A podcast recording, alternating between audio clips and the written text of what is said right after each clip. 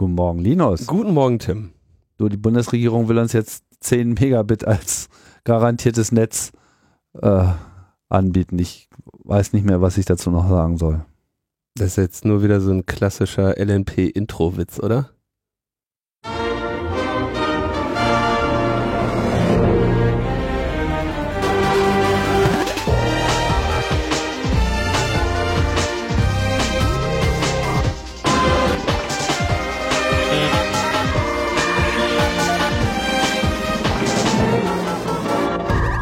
Logbuch Netzpolitik Nummer 430 vom 17. Mai 2022. Und äh, hast du Internet? Restinternet.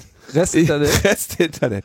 Das ist so ein bisschen Resteversorgung, was so, was Deutschland so macht. Ne? Die nehmen einfach das, das Netz, was bei den anderen Ländern übrig geblieben ist und das wird dann so großflächig verteilt, so als Almosen. Diese Mindestregelung, ja, 10 Mbit down, 1,7 up, ja, stellt die Breitbandszene vor Herausforderungen. Eine mögliche Lösung, Satelliteninternet. So, also wir schießen tausende Satelliten ins All, bevor wir irgendwie eine Schippe nehmen und ein bisschen Glasfaser in Deutschland verlegen. So weit sind wir. Das ist Hightech. Das ist eine Hightech-Nation. So läuft das nämlich. Wo wollen sie fucking Satelliten hernehmen? Wo wollen sie Raketen hernehmen, um die Satelliten hochzuschießen? Kriegen sie doch nicht mal hin, mehr als fünf Starts da irgendwie in Europa zu machen pro Jahr. Es ist doch einfach alles es ist, äh, vorbei. Es ist, also das ist, also wenn, ich die denke, holen, die holen einfach den Elon rein und sagen, mach, mach du mal, wir kriegen das nicht hin. Ja. Es ist eine Katastrophe. Das ist eine Katastrophe. Es ist eine schwere Katastrophe. Es ist, es ist eine sehr schwere Katastrophe. Ja. Das ist eine sehr schwere. Ich finde es, es ist so lächerlich. So, ja, hm, äh, bevor wir in diesem Land irgendwie eine Infrastruktur bauen, können wir nicht vielleicht lieber äh, den Weltraum versuchen zu benutzen. Der ist noch nicht ganz so tot reguliert. Also was? Äh, 1,7 Megabit. Ich meine, wer denkt sich sowas aus? Was, was? Clemens, Clemens würde sagen, das kannst du auch über nassen Schnürsenkel schieben. ja. Genau. Man sollte nasse Schnürsenkel verteilen in Deutschland. Spendet nasse Schnürsenkel. oh, oh Gott. So, heute ist ein besonderer Tag, Linus. Weil ich recht hatte. Nein. Auch. Das äh, ja, auch, aber das ist kein besonderer doch, Tag. Doch.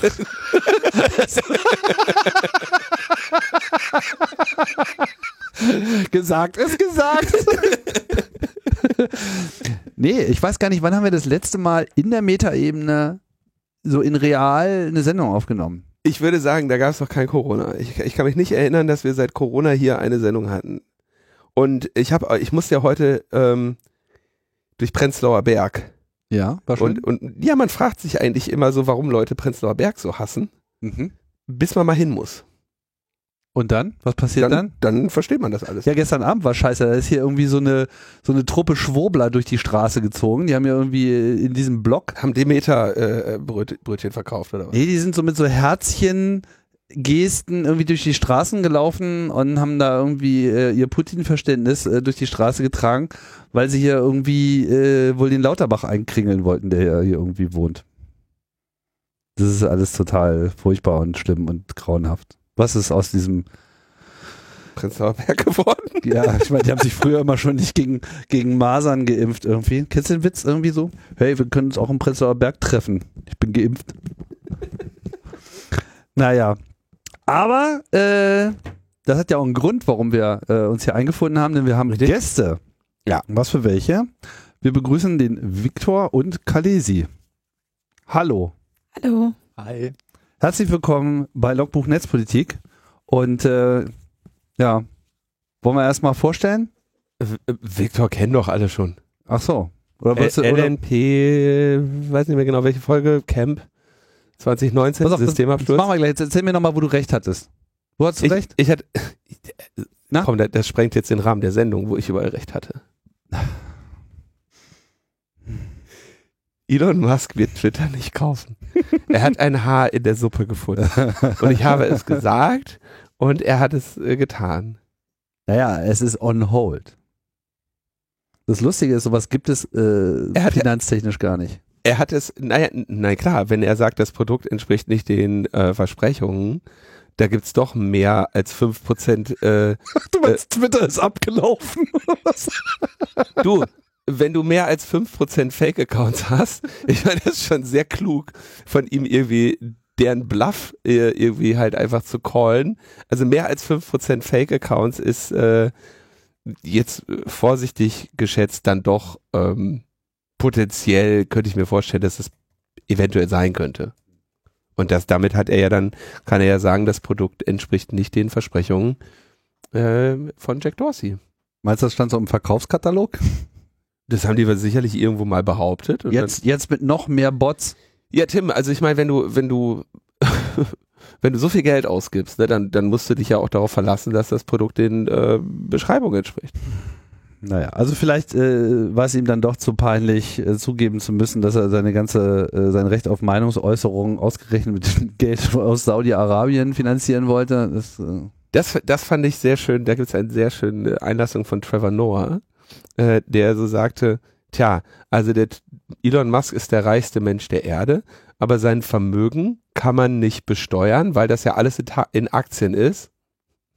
Und warum kann man das nicht besteuern? Weil er nichts davon kaufen kann. Jetzt geht er aber davon, damit hin und kauft sich Twitter. Und dann stellt sich natürlich schon die Frage so, ach so, du kannst davon nichts kaufen, wir können es nicht besteuern? Aber du kannst dir davon Twitter für über 40 Milliarden US-Dollar kaufen. Da stimmt ja irgendwas nicht. ich glaube, es ging darum, dass er das sozusagen als Sicherheit äh, angibt, dass es sozusagen einen Wert äh, darstellt, dass er diese Aktien ja hat. Ja, es ist alles, es macht alles überhaupt gar keinen Sinn. Auf jeden Fall, ehrlich gesagt, ich weiß nicht, ob es nicht doch noch dazu kommt, aber äh, er hat jetzt auf jeden Fall erstmal einen Schwanz eingezogen. Vielleicht auch ganz gut so. Er hat, er hat, ich würde tatsächlich sagen, er hat das strategische Haar in der Suppe jetzt äh, gezeigt und er wird, also er ist natürlich jetzt auch gezwungen, die Tesla-Aktien sind äh, relativ stark gefallen irgendwie in letzter Zeit. Ähm, was es ihm natürlich auch schwieriger macht, die will er ja zur Sicherheit anbieten für die Kredite, um Twitter zu kaufen. Das heißt, jetzt muss er noch mehr von Tesla abgeben zum jetzigen Zeitpunkt. Und ähm, ich meine, der Mann wäre nicht in diese Position gekommen, wenn er nicht gut verhandeln könnte. Und äh, ich, also ich denke, er wird versuchen, nachzuverhandeln oder das ganze Ding jetzt daran platzen zu lassen. Da gucken wir mal, ob du am Ende recht behältst. Mhm. So, aber jetzt mal zu euch äh, beiden. Ja, ihr wart, ähm, ich weiß nicht, also Victor, du warst schon mal, du warst schon mal so in der Sendung, aber nur, ähm, was heißt nur, du warst ähm, auf dem Camp auf der Bühne mit uns zusammen. Nur in der Live-Sendung und hast nachher noch Musik gemacht, aber sonst eigentlich nicht. Sonst eigentlich ja nichts, eigentlich. genau. sonst, ja. Also sonst eigentlich. ich muss also gerade mal Mir meine war Erinnerung. kalt, ich hatte Hunger. Es war kein optimaler Tag. das weiß ich noch. aber du hast schön gesungen. Oh. Genau, weil ähm, du bist äh, ja bekannt durch dein Engagement in der Band äh, Systemabsturz, äh, für dein Engagement bei Digitale äh, Freiheit und mittlerweile auch im CCC aktiv. Kann man Genau. das so Ja, zusammenfassen? das äh, Kapitel mit digitale Freiheit ist jetzt zu Ende gegangen. Mhm. Da habe ich irgendwann gemerkt, da musste ich dann mal sagen, okay, äh, ne, so wenn man das nach vier Jahren irgendwie, muss dann auch mal, die Opas, die Papas müssen auch mal gehen irgendwann. Äh, nö, sonst kann man das alles so sagen, genau. Nach vier Jahren. Ganz schreckliche, sicher, dass wir den in schreckliche. Sendung haben wollten? Das Jetzt sind- kümmern wir uns um die CCC-Opis. Das, Macht das, sind nicht mit echten Kindern. Das sind diese Millennials, die haben einfach diese Zeiträume noch nicht so im Blick. So, und äh, auch herzlich willkommen zu ähm, dir, Kalesi. Ja, Du bist auch schon einer größeren äh, Öffentlichkeit bekannt geworden, weil du die C3 News Show moderiert hast. das stimmt. Nicht genau. alleine, aber wie groß war das Team eigentlich? Ja, das ist, glaube ich, äh, fluktuiert so ein bisschen. Es gibt ein Kernteam und dann kommen da mal Leute dazu oder auch nicht. Genau, ich habe aber zum Beispiel dieses 40 Jahre CCC Geburtstagsvideo alleine moderiert und die Menschen, die den Videoschnitt bei uns machen, haben es netterweise zusammengeschnitten. Mhm. Und du bist aber auch ganz wild äh, aktiv, unter anderem bei der AG äh, Kritis. Genau. Es gibt Frauen in der AG Kritis, das glaubt uns ja immer keiner, aber es ist so. Okay, glaubt das keiner? Ja, doch, das werde ich häufiger gefragt, ob es dann noch andere Frauen gibt, aber wir sind relativ viele Frauen. Okay. Ich habe das nie in Zweifel gezogen. Und ähm, aber auch äh, im CCC unterwegs. Und warum haben wir euch eingeladen? Wir haben euch eingeladen, weil ihr äh, gerade sehr viel politische Aktivität entfaltet rund um unser Dauerthema, die Chatkontrolle. Ja, Leute, wir werden heute nochmal über die Chatkontrolle reden.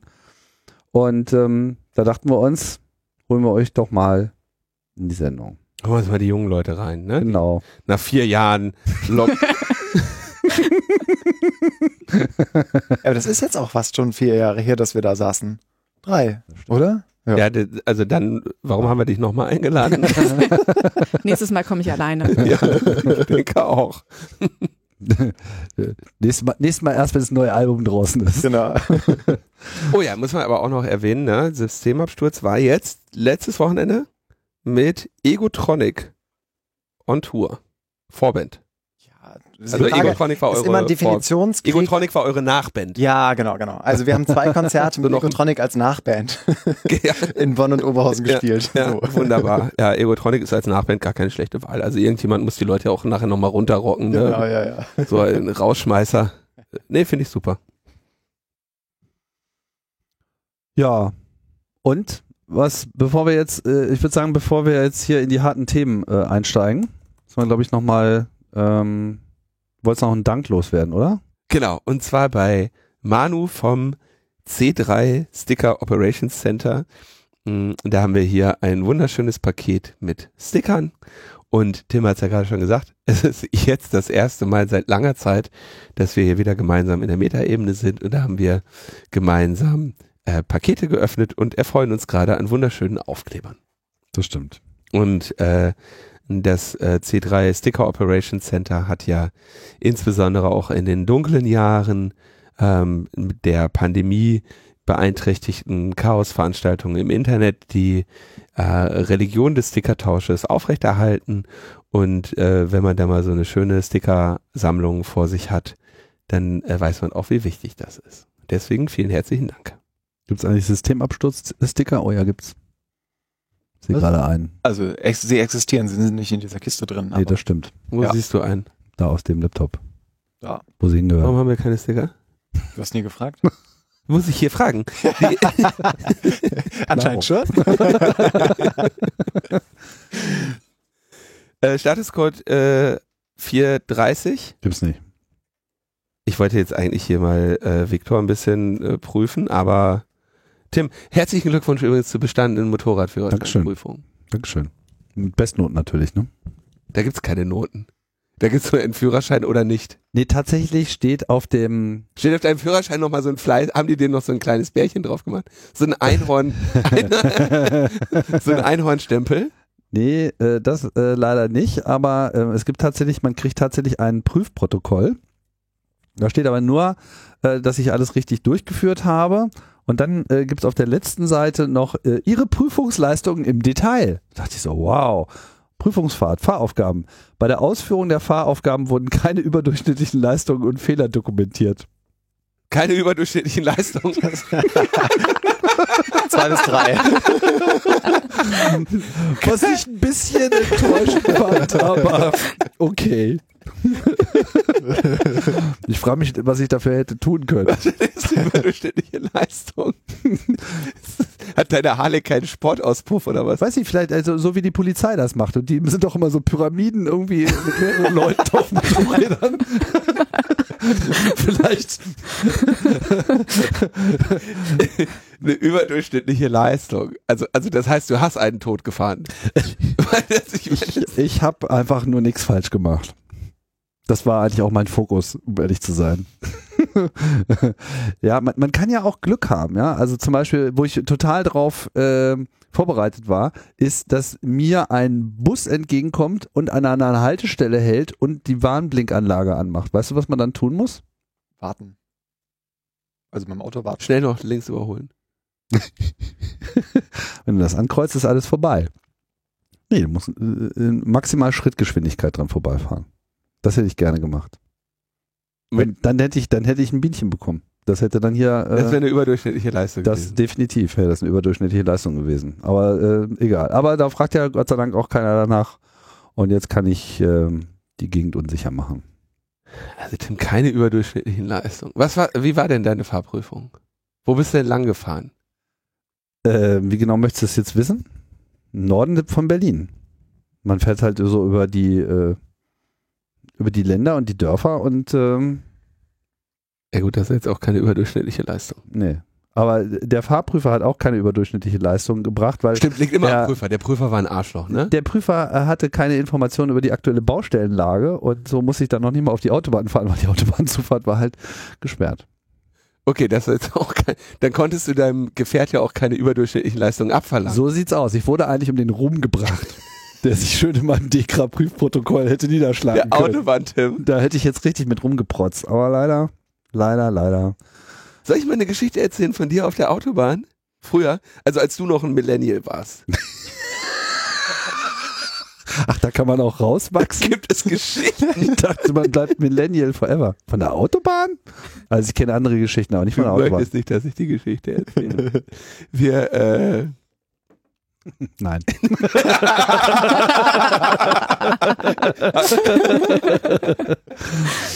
so. Aber das war ja auch, äh, ah, das war dann ohne Führerschein. Was? ich weiß von nichts. Sagen wir so, es war nicht Teil der Prüfung. Aber war eine überdurchschnittliche Leistung. Das auf jeden Fall. Ist nur nicht geprüft worden. Okay. Lass uns lieber Politik reden. Ja, lass uns mal langsam die Laune wieder ein bisschen runterkommen. Das geht ja hier, das wird ja hier ein bisschen zu bunt. Ähm, Patrick Breyer war ja letzte Woche äh, zu Gast, äh, vorletzte Woche, hat über die Zerstörung des digitalen Briefgeheimnisses sich beklagt. So weit beklagt, dass er jetzt direkt eine Klage äh, gegen Chatkontrolle eingereicht hat, aber in Form einer Unterlassungsklage gegen äh, Facebook, weil sie das im Facebook Messenger quasi jetzt schon machen. Also die verdachtslose automatisierte Durchsuchung von privaten Chatverläufen und Fotos. Gleichzeitig ist das passiert, was äh, Patrick befürchtet hatte, und da war er jetzt auch nicht der Einzige, der es befürchtet hat, nämlich die EU-Kommission hat einen Vorschlag unterbreitet für eine Richtlinie. Und in dieser Richtlinie ähm, kommt vor die Chatkontrolle. Genau. Was steht da jetzt genau drin? Wir müssen jedes Mal in dieser Sendung, hauptsächlich damit ich das nochmal verstehe, mh, erklären, was ist überhaupt eine EU-Richtlinie und was bedeutet das, äh, also was sind so die, die, die, die Eigenschaften, mh, weil es gibt ja das andere, das, also das eine ist eine Richtlinie, das heißt, sie muss in nationale Gesetzgebung überführt Umgesetzt werden, genau. Genau. Im Gegensatz zu der Grundverordnung, die sofort überall in gleicher Form mit exakt demselben Gesetzestext gilt. Und das heißt also, es gibt jetzt die, oder der, der Vorschlag ist, dass es eine Richtlinie geben soll, dass die Mitgliedstaaten der Europäischen Union etwas machen und dabei natürlich noch ein bisschen Freiraum haben in der Umsetzung. Genau, ähnliche Ausgangssituation wie bei der Upload-Filter-Geschichte damals. Das war auch eine Richtlinie. Artikel 13 Genau. war Ja, auch eine, Urheberrecht. eine Richtlinie. Ja. Das meiste ist eigentlich Richtlinie. Und was steht da jetzt drin? Ja, also wir haben da ja schon relativ lange drauf gewartet. Das ist die ähm, langfristige Lösung zu der Abweichung von der E-Privacy-Verordnung, die wir im letzten Jahr bekommen haben. Also letztes Jahr, wir erinnern uns, wir dürfen freiwillig scannen, nicht verschlüsselte Kommunikation, Nicht wir, sondern die, die Anbieter. genau, weil das, also äh, erklär das ruhig nochmal in Ruhe, weil es war eigentlich verboten. Diese Scans waren nicht erlaubt. Genau, eigentlich waren diese Scans nicht erlaubt und das haben sie dann sozusagen nachträglich, würde ich mal so sagen, geregelt. Und ähm, es wurde ihnen erlaubt, freiwillig Kommunikation zu scannen. Und d- damals hat, äh, haben viele schon gesagt, pass auf, pass auf, die erlauben das jetzt, ähm, die Ausnahme von der E-Privacy-Richtlinie und nächstes Jahr kommt die Verpflichtung. Ja, also als erstes müssen wir es erstmal nicht mehr illegal machen und im zweiten Schritt werden wir alle dazu verpflichten, das zu tun. Und genau das, ist das jetzt passiert? Genau, das ist jetzt passiert und es ist auch noch was anderes passiert. Also es ist nicht nur die langfristige Lösung zu dieser Abweichung von der E-Privacy-Verordnung, sondern es ist auch eine Spezifizierung für den Digital Services Act, über den ihr ja letztes Mal mit Patrick lang und breit geredet habt. Das heißt, es betrifft nicht nur dieses Chat-Kontrollen-Thema, sondern halt auch alle ProviderInnen, Anbieterinnen und so weiter. Also alles, was wir im Digital Service Act verhindern konnten, ähm, kommt jetzt sozusagen nochmal wieder in unsere Richtung. Ich dachte, also das, Moment, das muss man ein bisschen genauer erklären. Ich dachte, Digital, Digital Services Act hätten wir jetzt hinter uns. Nee, leider nicht. Also diese neue Richtlinie ist eine sogenannte Lex Specialis. Das ist eine Spezifizierung zu den bisherigen Sachen, die im Digital Services Act drinstehen. Und die gelten dann sozusagen statt dem, was eigentlich im Digital Service Act dazu drin steht. Ach. Aha. Ja. Was ist denn das für eine rechtliche Finte? Also ist das normal irgendwie? Aber ich glaube, Äh, Gesetze können immer, das ist ja die Sache, dass du mit dem neuen Gesetz kannst du neue Sachen spezifizieren, ausarbeiten. Das ist ja immer, das, mhm. die letzte Änderung gilt. Okay. Also ist das jetzt nur ein Refinement des DSA oder ist es nochmal etwas anderes, was irgendwie den überstimmt?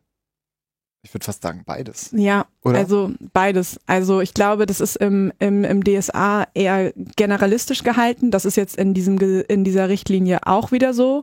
Und ähm, jetzt ist es in dieser Richtlinie sozusagen weiter ausspezifiziert. Also ich würde sagen, im Digital Services Act geht es um Dienste. Das ist alles, alles Internet. ne? Die haben ja auch gesagt, hier neues Internetgesetz und so.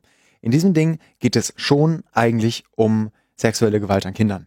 Ne? Also das ist quasi hat eigentlich den klaren Fokus, aber das betrifft natürlich wieder ganz viel. Das betrifft wieder Dienste. Das heißt, unter dieser Ausgangsperspektive von was könnte man tun, was sollte man tun, zu sexuellem Missbrauch von Kindern, zu Kindesmissbrauchsdarstellung, was gibt's da zu tun?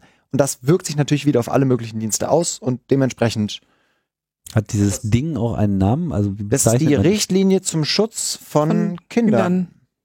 Oh, im Internet. schön einfach. Also es gibt jetzt diesen neuen schönen Wort. Wir haben ja früher immer über CSAM geredet und es gibt jetzt eine neue schöne Abkürzung, die heißt OCSA, also Child Sexual Abuse. genau. OXA. Mhm. Äh, Die ändern auch noch ihre Akronyme? Ja. Das wäre ja langweilig sonst. Heißt das wirklich OXA in dem neuen Ding jetzt? Es heißt OCSA. Okay. Ja. Na gut. Oxa. OXA. Super. Muss man ja auch immer up to date bleiben. Ja. Und wie ist das Ding vorher nochmal? Und was war der erste andere? Also früher hat man über CSAM geredet, CSAM, was genau. Child Sexual Abuse Material wäre. Mhm. Genau. Es kommt teilweise noch dieses CSAM-Wording da drin vor, aber grundsätzlich ist das, bezieht sich diese Richtlinie auf OCSA. Okay, Oxa. Oxa kann man sich gut merken. Ja. Okay, das heißt, diese das ist so, so, sozusagen so eine Unterrichtlinie, die das sozusagen nochmal genauer, Eine die, Richtlinie. die, die für sich steht, aber alles andere beeinflusst. Oder was? ja. Ja, genau. Verschiedene Dinge nochmal selber regeln darf.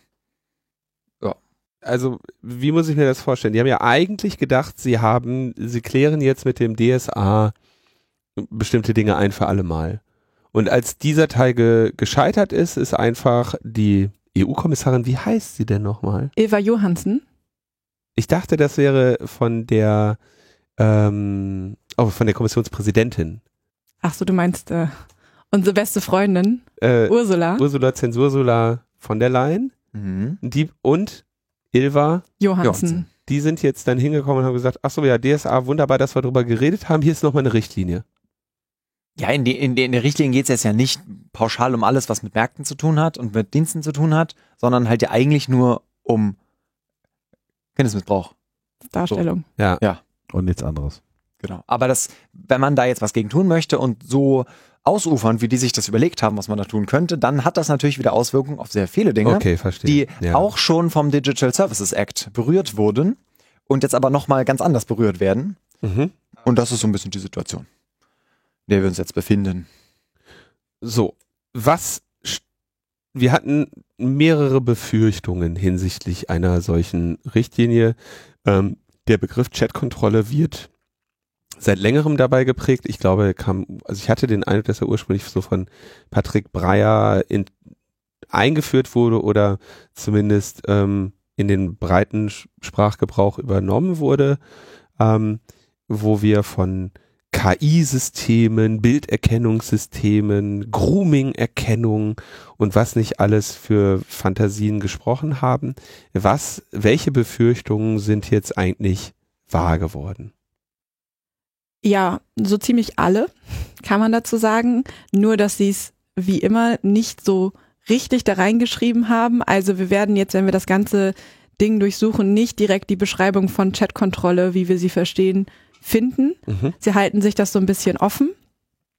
Ähm, hinzu kommt noch, was wir halt nicht so kommen sehen haben, dass es halt nicht nur um die Erkennung geht, also klar, das, das war ja klar, sondern auch darum, dass sie es löschen und äh, auch blocken können. Und ähm, das ist sozusagen ein bisschen neu. Das heißt, Netzsperre Revisited ist auch in diesem Gesetzesentwurf wieder mit drin. Was genau äh, können Sie jetzt blocken? Das, die Antwort ist, es kommt drauf an. ähm, also, wenn man das nochmal von ganz vorne aufwickelt, ist es so, dass alle Anbieterinnen und Provider und so weiter ein Risikoassessment machen müssen, indem sie schauen, wie hoch die Gefahr ist, dass ähm, Kinder pornografische Darstellungen beziehungsweise Missbrauchsdarstellungen über ihre Plattform verteilt werden. Und dann müssen sie basierend auf diesem Risikoassessment entsprechend Mitigationen dafür einführen. Wer macht dieses Risikoassessment? Das machen die selber. Ähm, das Ding ist aber, sie sind dann sozusagen dafür haftbar zu machen. Verstehe. Und ähm, es gibt aber dann eine Behörde, die das kontrolliert. Und wenn die sagt, ja, schönes Risikoassessment haben sie da, aber das, was sie an Maßnahmen eingeleitet haben, um das zu mitigieren, das reicht uns noch nicht, Mhm. Dann können die anordnen, dass bestimmte Maßnahmen eingeleitet werden.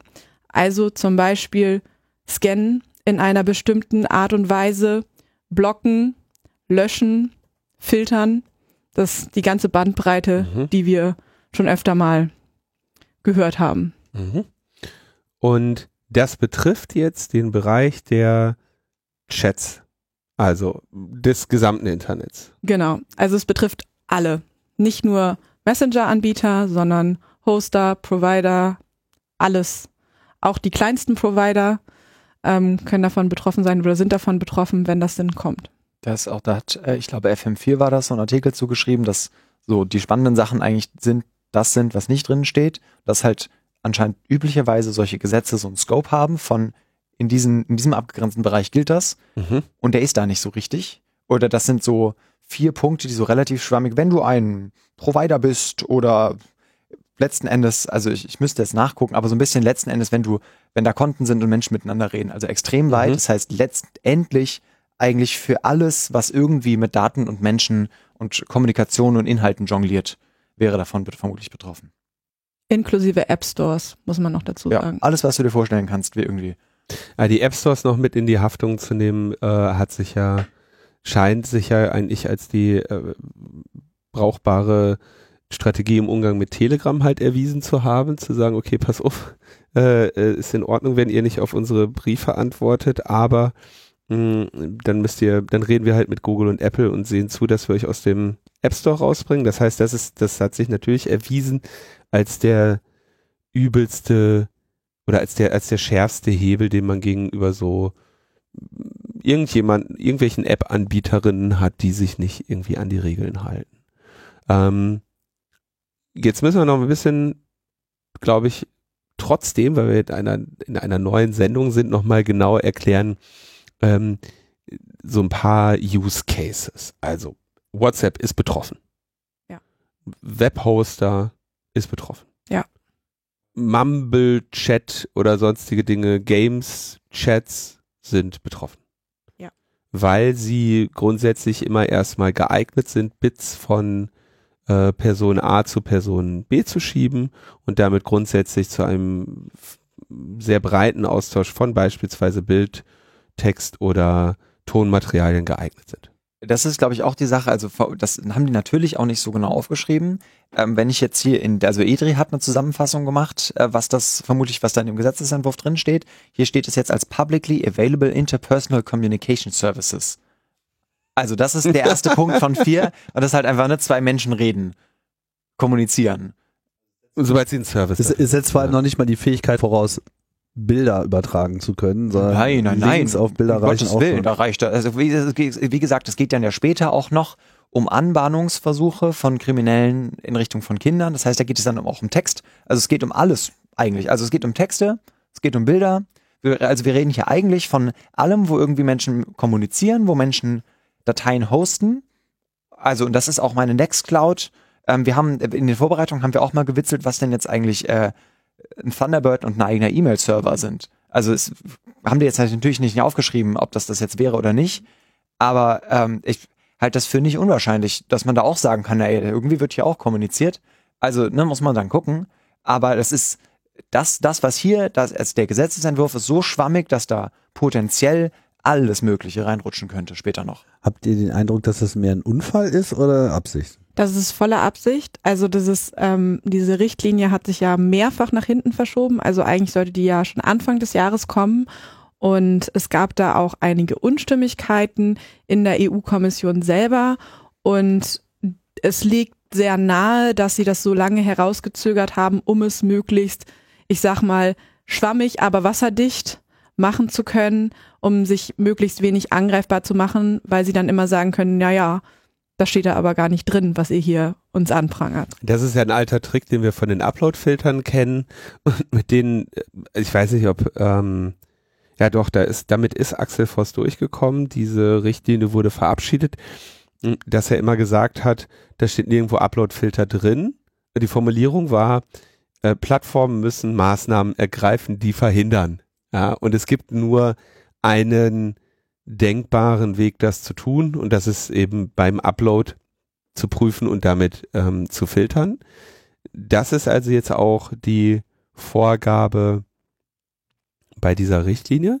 Und jetzt müssen wir uns, vielleicht bleiben wir mal an einem Beispiel, nehmen wir jetzt wirklich einfach mal einen massenhaften Chat. Ne? Nehmen wir vielleicht einfach WhatsApp, weil die sind sehr eindeutig davon betroffen. Wir haben jetzt etabliert, okay, es sind ähm, potenziell alle betroffen, aber nehmen wir mal einen, den viele neue Hörerinnen unseres Podcasts vielleicht noch nutzen.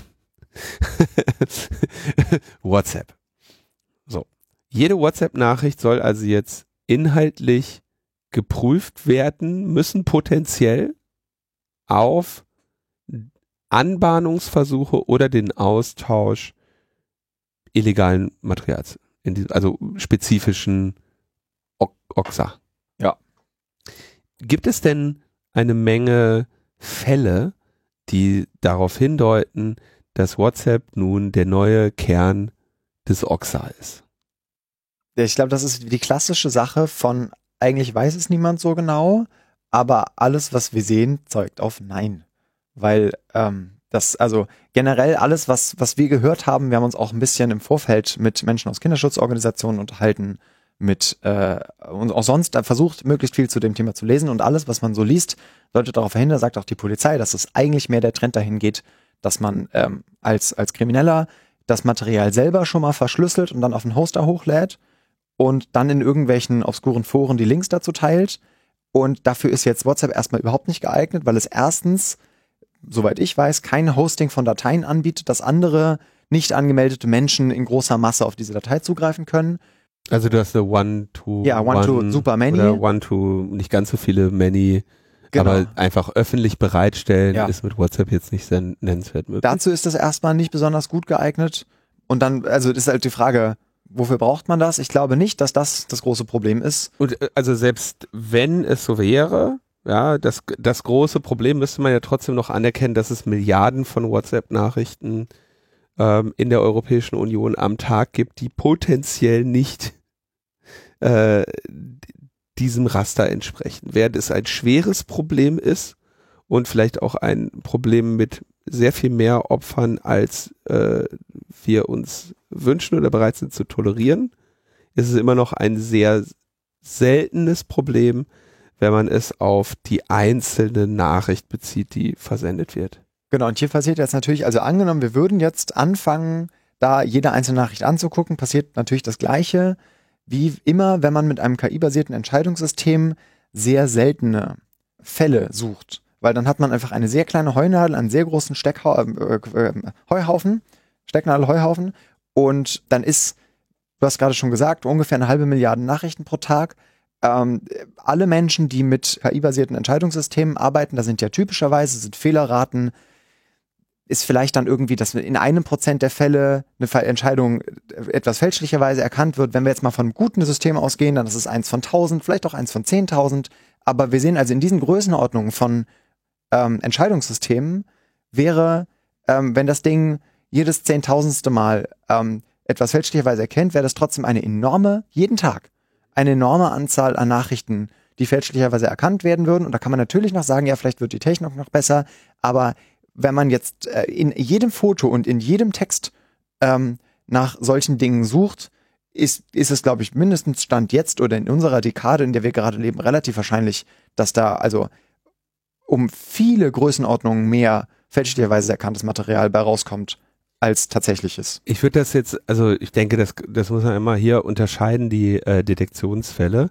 Es gibt einen sehr einfachen Fall und das ist das bekannte Material. Ja, sorry, ja? das ist natürlich viel einfacher. Ja. Ne, also nicht sorry, sondern wir, wir sortieren das jetzt mal. So, das bekannte Material, da gibt's Datenbanken von NECMEC, da gibt es das, ähm, äh, diese, ähm, wie heißt es, Foto? DNA? Foto-DNA, ne, von Microsoft, die mit sehr, sehr großer Wahrscheinlichkeit, keine dieser Wahrscheinlichkeiten ist eins, aber mit sehr großer Wahrscheinlichkeit in der Lage sind, bekanntes Material wiederzuerkennen. Genau, und was hier wichtig ist zu sagen, ähm, auch das steht in dieser Richtlinie, dass wir auf EU-Ebene eine eigene Behörde einrichten, die ähm, dann auch eine entsprechende Datenbank anlegt und so lässt es vermuten, ähm, auch mit unseren lieben Freunden von Europol zusammenarbeitet. Ähm, wir erinnern uns, die Europol-Menschen haben einen riesengroßen Datensee im Moment, dem sie nicht, bei dem sie nicht genau wissen, was da drin ist. Und jetzt dürfen sie ja sozusagen die Daten länger aufbewahren, bis sie rausgefunden haben, was da drin ist. Äh, welchen See meinst du da jetzt genau? Also Europol hat Datenbanken mhm. und sie wurden im Prinzip gefragt, sag mal, was habt ihr da eigentlich alles drin? Und haben jetzt sozusagen eine Ausnahmeregelung von den Aufbewahrungspflichten von der Datenschutzgrundverordnung bekommen, dass sie die Daten länger aufheben so, dürfen, weil sie ja nicht sagen können, was da drin ist. Okay, Aha. aber äh, äh, weil es verschlüsselt ist. Oder weil sie nicht sagen dürfen, was zu viel ist. Weil es zu viel ist, weil sie einfach keinen Überblick haben und sie dem Ganzen gar nicht Herr werden können. Ach so, wenn du einfach genug, wenn es zu viel Daten hast, gilt Datenschutz nicht mehr. So ungefähr. Weil es ja so viel kannst ja eh nichts mit anfangen. Ja, ja. muss man, äh, es gibt, es gibt einen, ähm, einen NPA-Vortrag dazu. Mhm. Den paste ich mal ins Pad. Und dann Den nehmen wir mal mit auf. Jetzt würde ich aber noch ganz gern einmal weiterbleiben. Also bekanntes Material zu erkennen ist, sagen wir mal, eine, eine lösbare Aufgabe und da sind wir im Zweifelsfall in einem ähm, Fehlerquotenbereich weit hinterm Komma im Prozentbereich, aber auch hinterm Komma, das war jetzt gerade dein Argument, Viktor, ähm, führt das noch zu riesigen Fehlerquoten in Anbetracht der großen Mengen, wo diese Fehlerquote eben zutrifft. Ne? Wenn du jetzt halt ja. halt eine halbe Milliarde hast und davon zu 99,999 Prozent keinen Fehler machst, dann machst du eben zu 0,001 Prozent Fehler und das ist auf die halbe Milliarde gerechnet eben doch sehr viel. Ja, ich, ich kenne mich jetzt nicht genau mit den konkreten Spezifikationen von Foto-DNA und sowas aus. Ich kann mir das sogar vorstellen, dass diese Erkennung von bekanntem Material, dass die ziemlich gut funktionieren würde. Irgendwo in Richtung 1. Ne? Ja, genau. Jetzt schauen wir uns mal an, äh, die gehen aber natürlich weiter und sagen Grooming.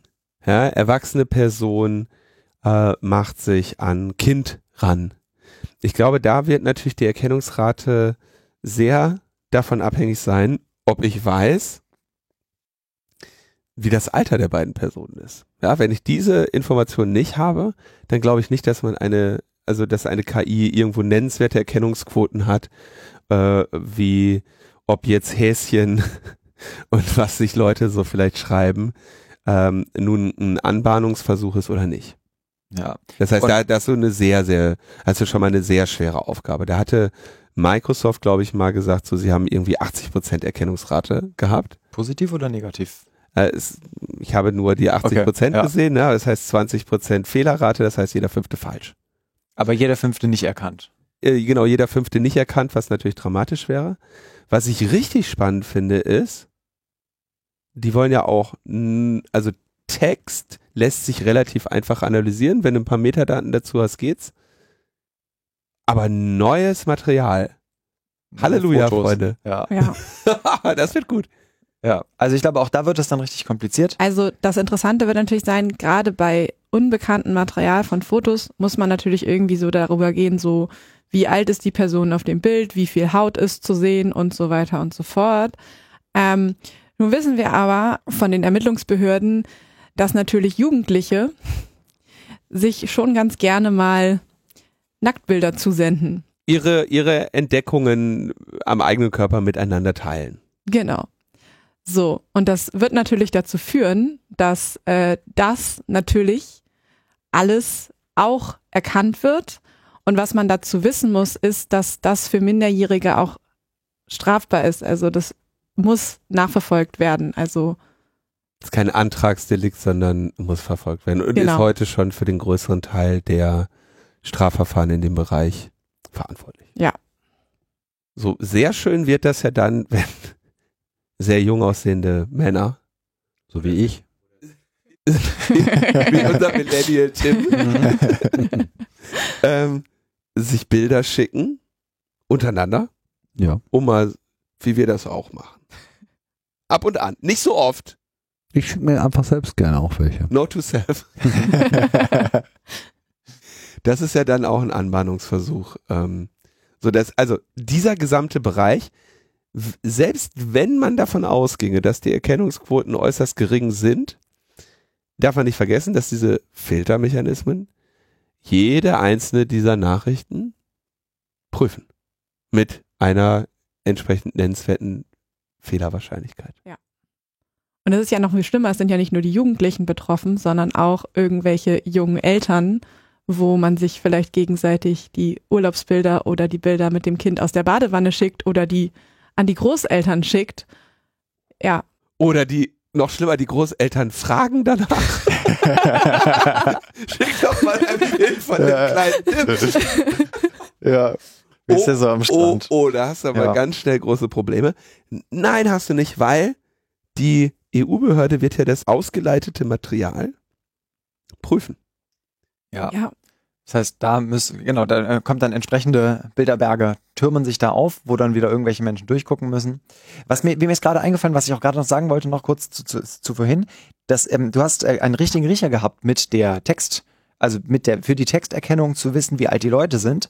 Natürlich haben diese Leute auch diese Idee gehabt und das führt natürlich dazu, dass man de facto eine Klarnamenspflicht. Also die, die ganzen ähm, Geister, die ganzen untoten Geister netz politischer Debatten äh, stehen hier wieder auf, weil das geht natürlich nur, wenn du alle Leute zwingst, ihr echtes Alter zu sagen. Und das geht dann wieder nur, wenn sie nicht mehr pseudonym oder anonym unterwegs sein dürfen, sondern ein Foto von ihrem Perso gemacht haben müssen. Das heißt also, es hat auch Auswirkungen auf soziale Netzwerke und andere Bereiche des Internets.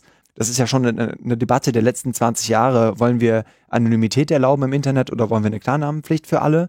Und auch an diese Sachen, die kommen da auf einmal wieder unter einem ganz anderen Gesichtspunkt. Aber ich glaube, das ist wichtig, das zu verstehen, dass das wirklich so viele Teilbereiche vom Internet äh, auch prägen würde ähm, und verändern würde. Jetzt kann man, also man kann, glaube ich, heutzutage eine Age Verification durchführen, ohne dass man tatsächlich die vollständigen Daten zeigen muss. Es gibt einmal diese Prüfziffer, hatte ich, glaube ich, auch schon mal hier erzählt, ne? Mhm. äh, wo du Total sicher.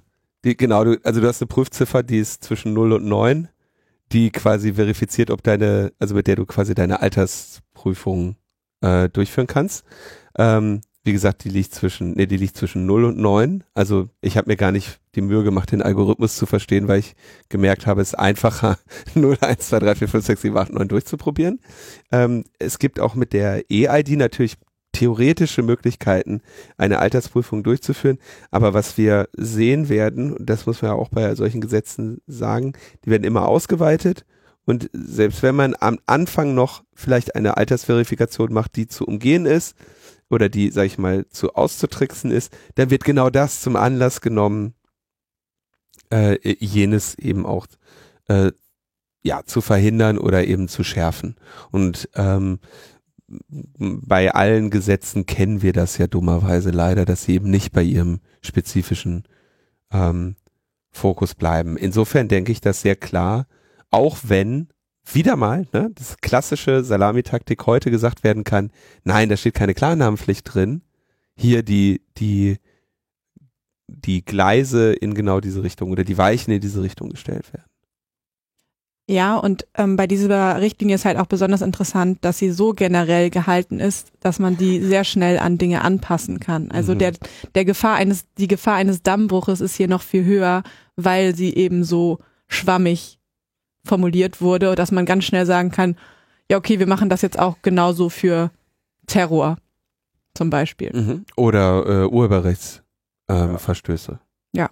Und es ist ja auch Eigenschaft der Richtlinie, dass sie eben in Interpretation der einzelnen Länder ähm, in nationale Gesetzgebung umgesetzt wird, so dass wir potenziell eine Situation haben, in der Ungarn, äh, Italien, Spanien, Frankreich unterschiedliche Gesetzgebungen haben, die sich aber alle auf ja irgendwelche Konzerne ähm, beziehen, die potenziell nicht bereit sind, sowas wie die Europäische Union jetzt in, in unterschiedliche Staaten zu unterteilen, sondern dass wir dann hier ein Race to the ähm, Bottom haben oder ein Race to the Top, wie auch immer man das sieht. Teilweise soll das gelöst werden, dass die EU-Behörde diese Kontrollen macht, ne?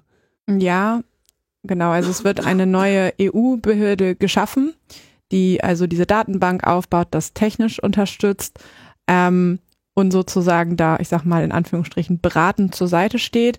Alle EU-Länder müssen aber auch Behörden benennen, die kontrollieren und äh, dann auch sozusagen ausführend sind. Und ich glaube, es, was nochmal spannend ist zu erzählen, ist, dass ähm, es tatsächlich einfach eine komplizierte Situation, weil dieses Gesetz so wahnsinnig schwammig ist.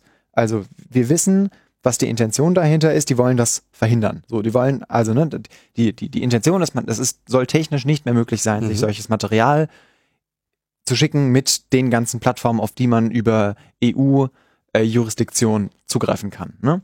Und das Spannende ist, dass ähm, auch aktuell ist es gar nicht so schwer von der Gegenseite zu sagen, ja, aber das ist doch alles total Quatsch, was ihr euch hier ausdenkt. Wir haben doch gar nicht gesagt, dass wir alles äh, Chat kontrollieren wollen und ihr seid da jetzt total paranoid und ähm, ihr sprecht hier von irgendwelchen großen Internetumwälzungen, das ist doch alles überhaupt kein Problem. Und es steht sogar im Gesetz drin, dass das alles unter höchster Abschätzung zum Datenschutz und nur wenn es wirklich angemessen ist und äh, das Gesetz diktiert, macht es bitte nur ganz wenig. Und, ähm, und ich glaube, das ist total wichtig, dass, also das, das weiß jetzt natürlich niemand, weil es einfach nicht da schwarz auf weiß steht.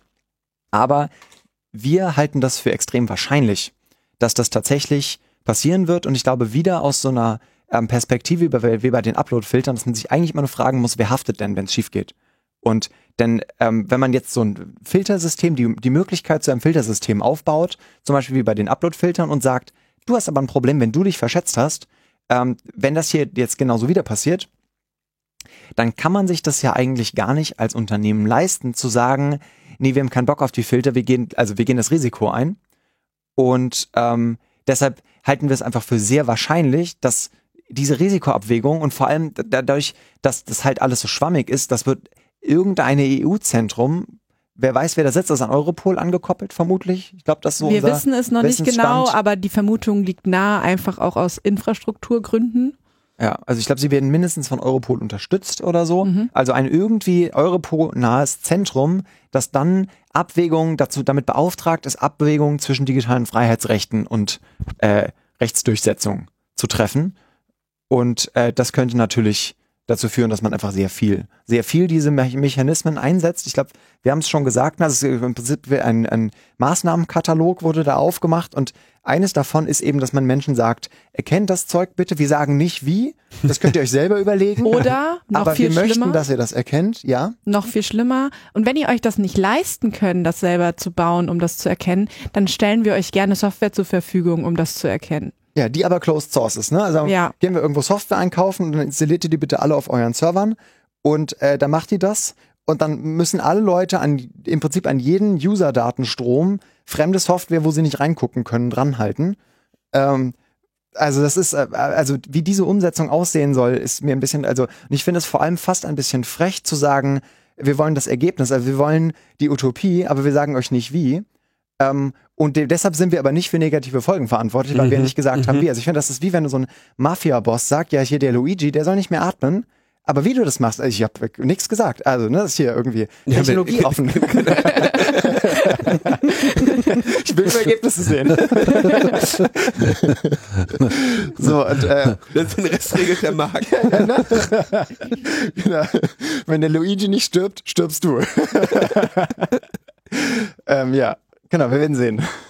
Jetzt ähm, müssen wir, glaube ich, sagen, also das ist ein, äh, denke, wir haben etabliert, das ist ein enormer Aufwand, der da äh, und eine sehr weitreichender Einschnitt in, ja, was überhaupt? Also viele äh, Artikel diskutieren das als das Ende der Ende-zu-Ende-Verschlüsselung. Warum eigentlich? Warum ist das jetzt so eine Gefahr für die Ende-zu-Ende-Verschlüsselung? Naja, also der ganze Witz bei Ende-zu-Ende-Verschlüsselung ist ja, dass wenn ich zum Beispiel Linus eine Nachricht schicke, wir sicherstellen können, dass nur er und ich den Inhalt dieser Nachricht lesen können. Und wenn wir jetzt natürlich rausfinden möchten, ob ich äh, Linus irgendwas Verbotenes geschickt habe, Hat sie nicht. noch nicht, ähm, dann ähm, muss ich da natürlich reingucken. So. Und ähm, dementsprechend muss dann halt dieser Content, den ich dir geschickt habe, angeschaut werden und festgestellt werden, ja, okay, das sind schon wieder Bilder von irgendwelchen Einhörnern oder es ist irgendwas Verbotenes. Minderjährige Einhörner. Minderjährige Einhörner. Genau. Und das ähm, kann man ja dann technisch unterschiedlich umsetzen. Das Einfachste ist natürlich zu sagen, es gibt einfach keine Verschlüsselung mehr, dann können wir da reingucken, alles gut, gar kein Problem.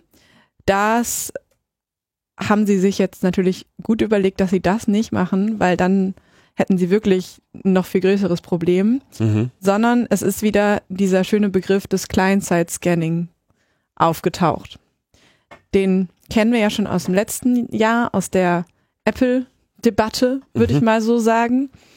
Und ähm, hier wäre es halt dann auch so, dass alle Chat-Nachrichten auf dem Gerät gescannt werden, ähm, also nicht nur die Bilder und dann halt entsprechend erstmal, wenn es um bekanntes Material geht, gegen bekanntes Material abgeglichen wird. Da stellt sich dann natürlich die Frage, okay, das wird ja anhand von Bildhashes passieren. Wo werden dann die Bildhashes abgelegt? Wie ist das mit den Speicherkapazitäten auf dem Telefon und so weiter? Dann haben wir als nächsten Punkt ja dieses Thema Unbekanntes zu erkennen. Das heißt, hier ist ja dann die Sache, da werden wir ja irgendwelche Classifier haben, die trainiert wurden und dann Mhm. sagen, ja, das ist gut, das ist böse. Die müssen natürlich auch regelmäßig abgedatet werden. Wenn man das irgendwie privatsphäre technisch ordentlich machen will, kann ich ja keine Lernergebnisse vom Gerät wieder zurück an meinen Provider leiten. Das heißt, Brauchst du ja nicht, die hast ja alle zentral bei der EU gesammelt. ja gut, so kannst du es natürlich auch Die hast ja eh schon ausgeleitet. genau. Und ähm, dann ist es natürlich auch so, dass das natürlich gesichtet werden muss. Also es kann ja, also es kann auch wieder dieser Fall rein, dass das ja nicht direkt an die Ermittlungsbehörde gegebenenfalls weitergeleitet wird, sondern dass der oder die Anbieterin das erstmal sichtet mit Menschen, die da reingucken in dieses ausgeleitete Material und sagen, das ist übrigens ein Problem gewesen und das hier nicht. Und würdest du jetzt, also ist ja kein Problem, wir haben ja alle nichts zu verbergen.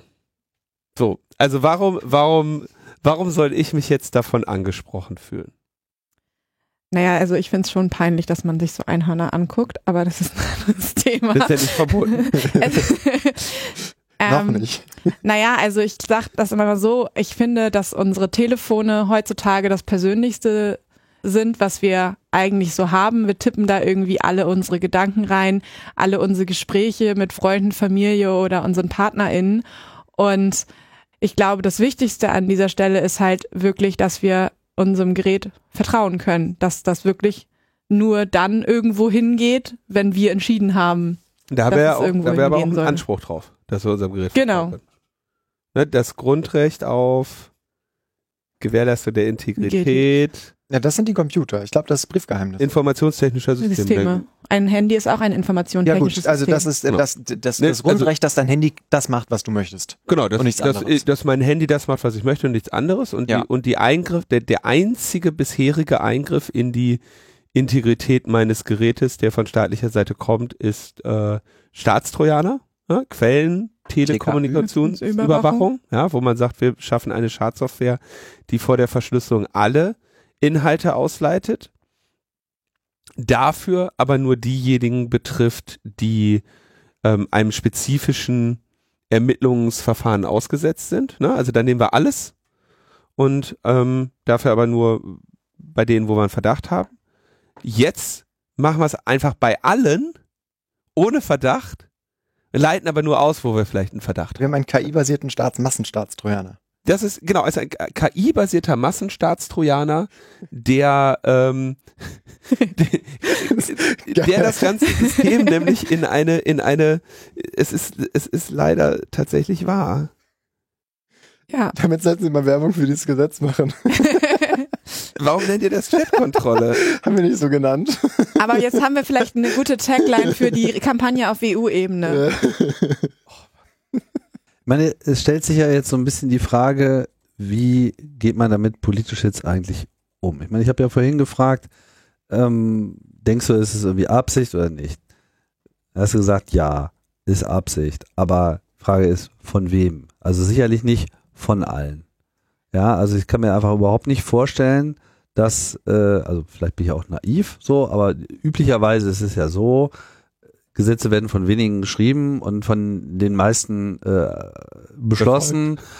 naja, erstmal vor allem beschlossen aus Fraktionszwang, lalala, keiner beschäftigt sich mit allem und so weiter, alle stimmen ab, aber nur die wenigsten arbeiten ja nur wirklich an so etwas. Ne? Das heißt, du hast natürlich schon eine spezifische Kontrolle auf die konkrete Umsetzung eines Gesetzesvorschlags im Rahmen einer Arbeitsgruppe oder wer auch immer das jeweils äh, vorantreibt und dann gehe ich irgendwie voll mit. Da mag es äh, jetzt Leute geben, die sozusagen da eine Absicht äh, drin haben, sei es durch die spezifische Formulierung, was man überhaupt will, beziehungsweise eben durch dieses spezifische Weglassen, zum Beispiel von konkreten Rahmen, wo es angewendet werden darf, etc. Nee, das lassen wir einfach mal raus und so weiter, dann passt das irgendwie schon. Trotzdem würde ich jetzt nicht sagen, dass das Ziel hier, äh, was von der Mehrheit äh, quasi damit ja geteilt wird, dass sie, dass sie dem jetzt zustimmen, äh, das beabsichtigt, sondern es gibt sozusagen eine Diskrepanz zwischen dem, was irgendwie dieses Gesetz tatsächlich tut und wenige da irgendwie was machen wollen und, und das, was die meisten eigentlich denken, vielleicht, was es Gutes tun könnte, plus diese ganze Problematik, die wir ja eben auch schon so rausgehört haben, eigentlich versteht keiner diese technischen Implikationen, die das hat. Weder was irgendwie für Software erfolgreich zum Ansatz gebracht werden kann, wo die Software zum Einsatz gebracht werden kann, wer die schreibt, wartet, mit Daten befüllt etc. Und äh, meine, teilweise ist es absurd, teilweise ist es nicht durchführbar, teilweise ist es halt äh, vielleicht durchführbar, aber eben nur auf eine Art und Weise, die völlig unakzeptabel ist, die dann auch wirtschaftliche äh, Auswirkungen hat, weil das bedeutet ja dann auch, dass sich da Marktführer etablieren etc., um den man nicht drum herum kommt etc. So, sprich, das ist ja dann eigentlich eine Gemengelage, wo man jetzt überlegen muss, wie, wie, wie stößt man da jetzt politisch rein und wem macht man jetzt eigentlich auf welche Art und Weise klar, was äh, hier eigentlich gerade passiert, weil das sieht für mich ja vor allem erstmal im, zu einem großen Teil, ich würde mal sagen, das ist so 60 Prozent schlechtes Handwerk, äh, 30 Prozent verstehen überhaupt nicht, was äh, Sache ist und, und 10 Prozent sind irgendwie nicht so ja, weiß ich nicht, fehlgeleitet. Also ich- lass mich noch mal kurz ausholen. Ich glaube, ähm, also ich weiß gar nicht, ob wir uns, ob das jetzt handwerklich schlecht, juristisch schlecht geschrieben ist. Das kann ich persönlich Eher zum Beispiel gar nicht einschätzen. Ich könnte mir vorstellen, dass die juristisch gesehen extrem viel Mühe da rein gemacht haben, um das wasserdicht und kohärent und vor allem jetzt von Menschen wie uns schlecht kritisierbar und angreifbar zu machen, weil es eben so äh, juristisch schwammig und wenig technisch konkret ist. Ähm, ich möchte da eigentlich auch niemand was Böses unterstellen. Ich, was ich mir, was ich persönlich für am plausibelsten halte, ist, dass ähm, die Menschen, die das aufgeschrieben haben, zu wenig technisch konkrete, tiefe Beratung erfahren haben und so ein bisschen sich vor den technischen Fragestellungen gerettet haben, indem sie einfach gesagt haben, ist euer Problem, nicht unseres. Wir wollen nur Ergebnisse sehen und ähm, vielleicht auch damit losgelaufen sind. Es gibt tatsächlich ja auch Zeitdruck, weil diese Übergangsverordnung diesen Dezember ausläuft. Das heißt, es ist natürlich eigentlich auch eine gute Idee zu sagen, okay, da läuft irgendwas aus, lasst uns was Neues machen. Und sicherlich glaube ich, dass Welche Übergangsverordnung? Die E-Privacy-Richtlinien Ausnahme. Oder? ja, die das Scannen erlaubt. Die das schon von längerem Ja. plant, meinst du? Nein, nein, nein, nee, nicht, nee. nicht plant. Aber es gab eine, eine, ein, ein Übergangsdokument, was gesagt hat, wenn ihr freiwillig scannen wollt in unverschlüsselter Kommunikation, dann dürft ihr das. Ja. Und das Ding läuft aus. Äh, ja. So. Und das heißt jetzt, wenn man, oder es ist schon ausgelaufen, Es läuft weiß aus. es nicht mehr genau. Es läuft Aber aus. es gibt irgendeine Frist und das ist, also aus dieser ähm, Ausgangssituation ist es natürlich, ja, finde ich, es ist absolut legitim zu sagen, hey, wir brauchen ein neues Gesetz. Und mein persönlicher Eindruck ist, dass da einfach dann ähm, mit dieser Ziel von, hey, lasst uns doch mal einfach, um da mal richtig was, mal richtig was zu machen, lasst uns doch, uns doch einfach technisch unmöglich machen, so Krams zu verschicken. Was benutzen die Leute denn? Messenger. Lasst es uns doch mal technisch unmöglich machen, sowas bei Messengern und Hostern zu verschicken, weil dann Leute einfach sagen, das sind die Sachen, auf die wir einwirken können, dann machen wir das jetzt unmöglich.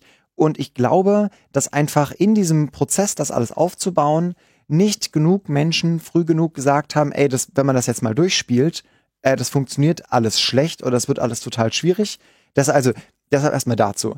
Deshalb, ich würde sagen, wir müssen jetzt hier nicht Menschen sagen, ihr habt eigentlich geplant, den Massenüberwachungsstaat aufzubauen und das ist vorgeschoben. Wir haben auch mit Leuten geredet, die eher aus der Kinderschutzecke kamen, die echt unglücklich waren darüber, dass hier aus deren Perspektive ähm, äh, Kinderschutzthemen be benutzt werden, um äh, irgendwelche digitalpolitischen Überwachungsdinger aufzubauen, wo die sagen, ey, also wenn man was machen möchte, wir hatten so viele andere Ideen, aber nicht das. Ähm, Das finde ich, wenn ich da ganz kurz einhaken darf, doch eigentlich den entscheidenden Punkt. Ähm, ich würde nicht unbedingt den Leuten, die diesen Vorschlag jetzt machen, eine böse Absicht unterstellen. Ich glaube, das ist das, was du äh, sagen möchtest. Aber schauen wir uns mal das Gefüge an, in dem sich eine Innenpolitikerin befindet. Ähm, wenn da irgendjemand daherkommt und sagt, hör mal, wie sieht's aus? Umfragewerte läuft, ja. Hast du nicht mal was für die Ki hast nicht mal Bock, was für die Kinder zu machen? Wer würde denn sich dem Drama aussetzen, so jemanden wegzuschicken? Oder ein solchen, einem solchen Proposal entgegenzutreten. Ne? Das ist ja ein, ein, ein Vorschlag, ein, eine Idee, egal wer da kommt. Wenn irgendeine Organisation, die sagt, wir sind hier zum Schutz der Kinder, wir würden gerne mit ihnen sprechen, wenn du da nicht sofort sagst, pass auf, morgen früh um acht habe ich noch Zeit, dann hast du ja schon bisher mit, mit einem Fuß abgewählt. Ähm, insofern glaube ich schon, dass das hier mit, mit, mit guten Intentionen der Weg, wie heißt das, gepflastert ist, ja, aber das, was ich sehr fürchterlich finde, ist eigentlich, und da finde ich, haben wir auch viel zu wenig drüber gesprochen, das ist nicht das, wie diese Täter vorgehen. So, was, alles, was wir an Kriminalität wissen, funktioniert anders. Alles, was wir an kriminellen Banden ähm, äh, irgendwie ausheben, agiert anders. Da gibt's nie wieder mal eine kriminelle WhatsApp-Bande hochgenommen. Das gibt's nicht. Es gibt wieder mal eine Darknet-Bande hochgenommen. Kriminelle WhatsApp-Banden gibt's irgendwie nur bei den Bullen. Vielleicht sollten wir da überlegen, ob wir einen Filter machen, ja, und bei Attila Hildmann. Aber so, ne? Das, das heißt, wir, wir, wir sollten doch sehr viel mehr das Problem erstmal richtig umreißen. Und deswegen finde ich das so wichtig, dass du sagst, ähm, es gibt also Kinderschutzorganisationen, die diesem Ziel entschieden entgegentreten. Zum Beispiel der Deutsche Kinderschutzbund. Mit welcher Argumentation?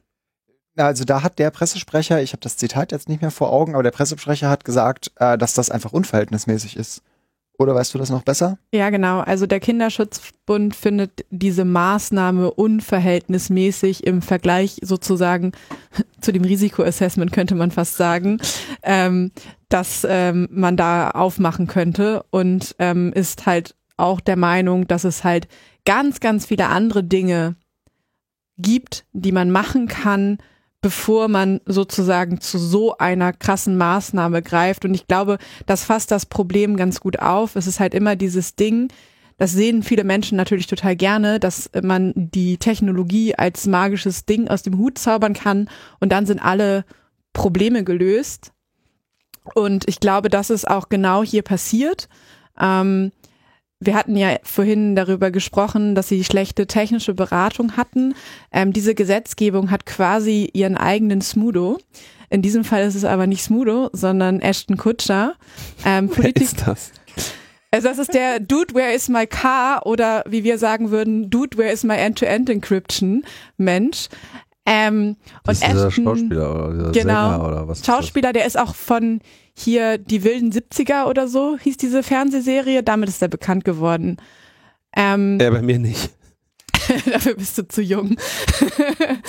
ähm, naja, auf jeden Fall ähm, ist Ashton Kutscher ähm, maßgeblich sozusagen an der Lobbyarbeit beteiligt gewesen. Ein kleiner Funfact am Rande, die gleiche PA-Agentur, die die PR für die Luca-App gemacht hat, hat auch die PR für Ashton Kutscher gemacht. Hör mir auf. das heißt, am Ende wird die Scheiße auch noch an die Russen verkauft. Na, das wissen wir jetzt noch nicht, vielleicht Ja. bei den Amerikanern vielleicht ein bisschen unwahrscheinlicher. Ja, ja. Aber es gibt eine, ähm, ähm, eine, eine sportliche Doppelkombi. Dass es da, Das ist sehr interessant, genau. genau, dass es da eine NGO gibt. Ähm, wieso, also Thorn ist die NGO-Name und das ist wohl quasi zwei Seiten des Zuges und der, der hintere Teil heißt, ich lässt du besser. Ich kann dir nicht Keine sagen, Ahnung. wie das Unternehmen heißt. Also eigentlich ist das Interessante. Safer heißt das Produkt, glaube ich. Genau, es heißt Safer und es ist nämlich so, dass Ashton Kutscher da massiv investiert hat. Ähm, und Safer tut genau das, was dieser Gesetzesentwurf beschreibt, nämlich das Scannen und Erkennen von CSAM-Materialien. Ja, das heißt, wir haben auch mal wieder so eine, so eine schöne Doppelkombi von einem wirtschaftlich interessierten Konzern, wo aber irgendwie dran geklebt eine NGO ist und das war auch wieder ganz witzig. Ähm, da da komme ich im kurzer Rückschluss auf, wie ist das eigentlich passiert. Ähm, die ähm, Menschen bei EDRI, äh, European Digital Rights Association. genau, ähm, europäische NGO-Menschen, ähm, die waren auch sehr unglücklich, weil sich die entsprechende EU-Innenkommissarin kein einziges Mal mit Datenschutzorganisationen ähm, getroffen hat in der Vorbereitung von diesem Gesetz, aber zu äh, unzähligen Meetings mit Leuten, die sich mit Scanning-Technologie verkaufen, die mit Scanning-Technologie zu tun haben und unter anderem auch mit Thorn. Ähm, und äh, da, also dass da auch wohl in der Vorbereitung und in der Beratung ein starkes Ungleichgewicht bestand. Ähm, und äh, natürlich, ähm, ja, Es ist, es ist wirklich sehr äh, traurig zu betrachten, dass äh, also das ist man, ein schöner Netzpolitik-Artikel. Genau, der, man, man, erkennt, man erkennt das Muster, ne? dass jetzt irgendwie so Politikerinnen da sind, die sagen, ach Mensch, ich will mal was machen. Ähm, jetzt würde ich ohne Ashton Kutscher zu äh, kennen, aber wenn er nicht mal weiß, wo sein Auto ist, würde ich dem jetzt auch nicht nennenswerte Kompetenz in der Beurteilung von KI-Systemen und äh, ja, der Pädokriminalität äh, zuordnen. Aber genauso wie so ein Smudo rutscht er halt in die Nummer rein und sagt, geil, ey, mit AI retten wir jetzt die Kinder, jetzt endlich mal, endlich haben wir eine sinnvolle Anwendung dafür. Jetzt müssen wir es nur noch mit Bitcoin auch noch versuchen. Und mir ist schon klar, wie das einfach ein sehr, ähm, also für alle Beteiligten sehr attraktive Option erscheint. Ja, also für dieses Unternehmen zu sagen, geil, da machen wir was. Das wird gesetzlich vorgeschrieben, damit äh, sind wir Markt, sind wir ein Monopol. Für die Politikerin, geil, da haben wir äh, gute Presse, da können wir uns schön fotografieren lassen, möglichst mit ein paar Kindern, die viel anhaben. So, ne? Und, ähm, Und Ashton Kutscher, nicht und, zu vergessen. und Ashton Kutscher. Das ist ja ein Win-Win-Win-Win-Win. Also ich habe hier nochmal den Netzpolitikartikel aufgemacht. Das ist tatsächlich also ähm, gegenüber EU-Institutionen tritt Thorn als Charity-Organisation auf, die sich aus idealistischen Gründen gegen Kindesmissbrauch einsetzt. Allerdings brachte die Organisation bei Treffen mit europäischen Behörden immer wieder seine eigens entwickelte Software zum Aufspielen von Kindesmissbrauch ins Spiel. Also das ist eine Organisation, die sagt so, ja, das ist ein großes Problem, äh, das müssen wir angehen.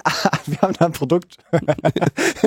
Zufällig. Wollt genau. ihr nicht mal ein Gesetz Ja. zu unserem Produkt machen? Genau, und deshalb, also in diesem ganzen Spiel hat tatsächlich Edri angefangen, eine Domain, eine Website aufzubauen von, hat sich Ilva Johansen schon äh, Mit Ilva Datenschutz- Johansen Met jetzt. genau mit einer Datenschutzorganisation getroffen, mit einem großen Nein und Erklärungen von den ganzen Hintergründen und mit wem sie sich alles stattdessen getroffen hat, was schon so ein bisschen einfach zeigt, von, ähm, da wäre ne, vielleicht auch in der Vorbereitung von diesem Gesetzesentwurf wäre es schön gewesen, wenn da ähm, auch von unserer Seite mal ein kleines bisschen zugehört worden wäre.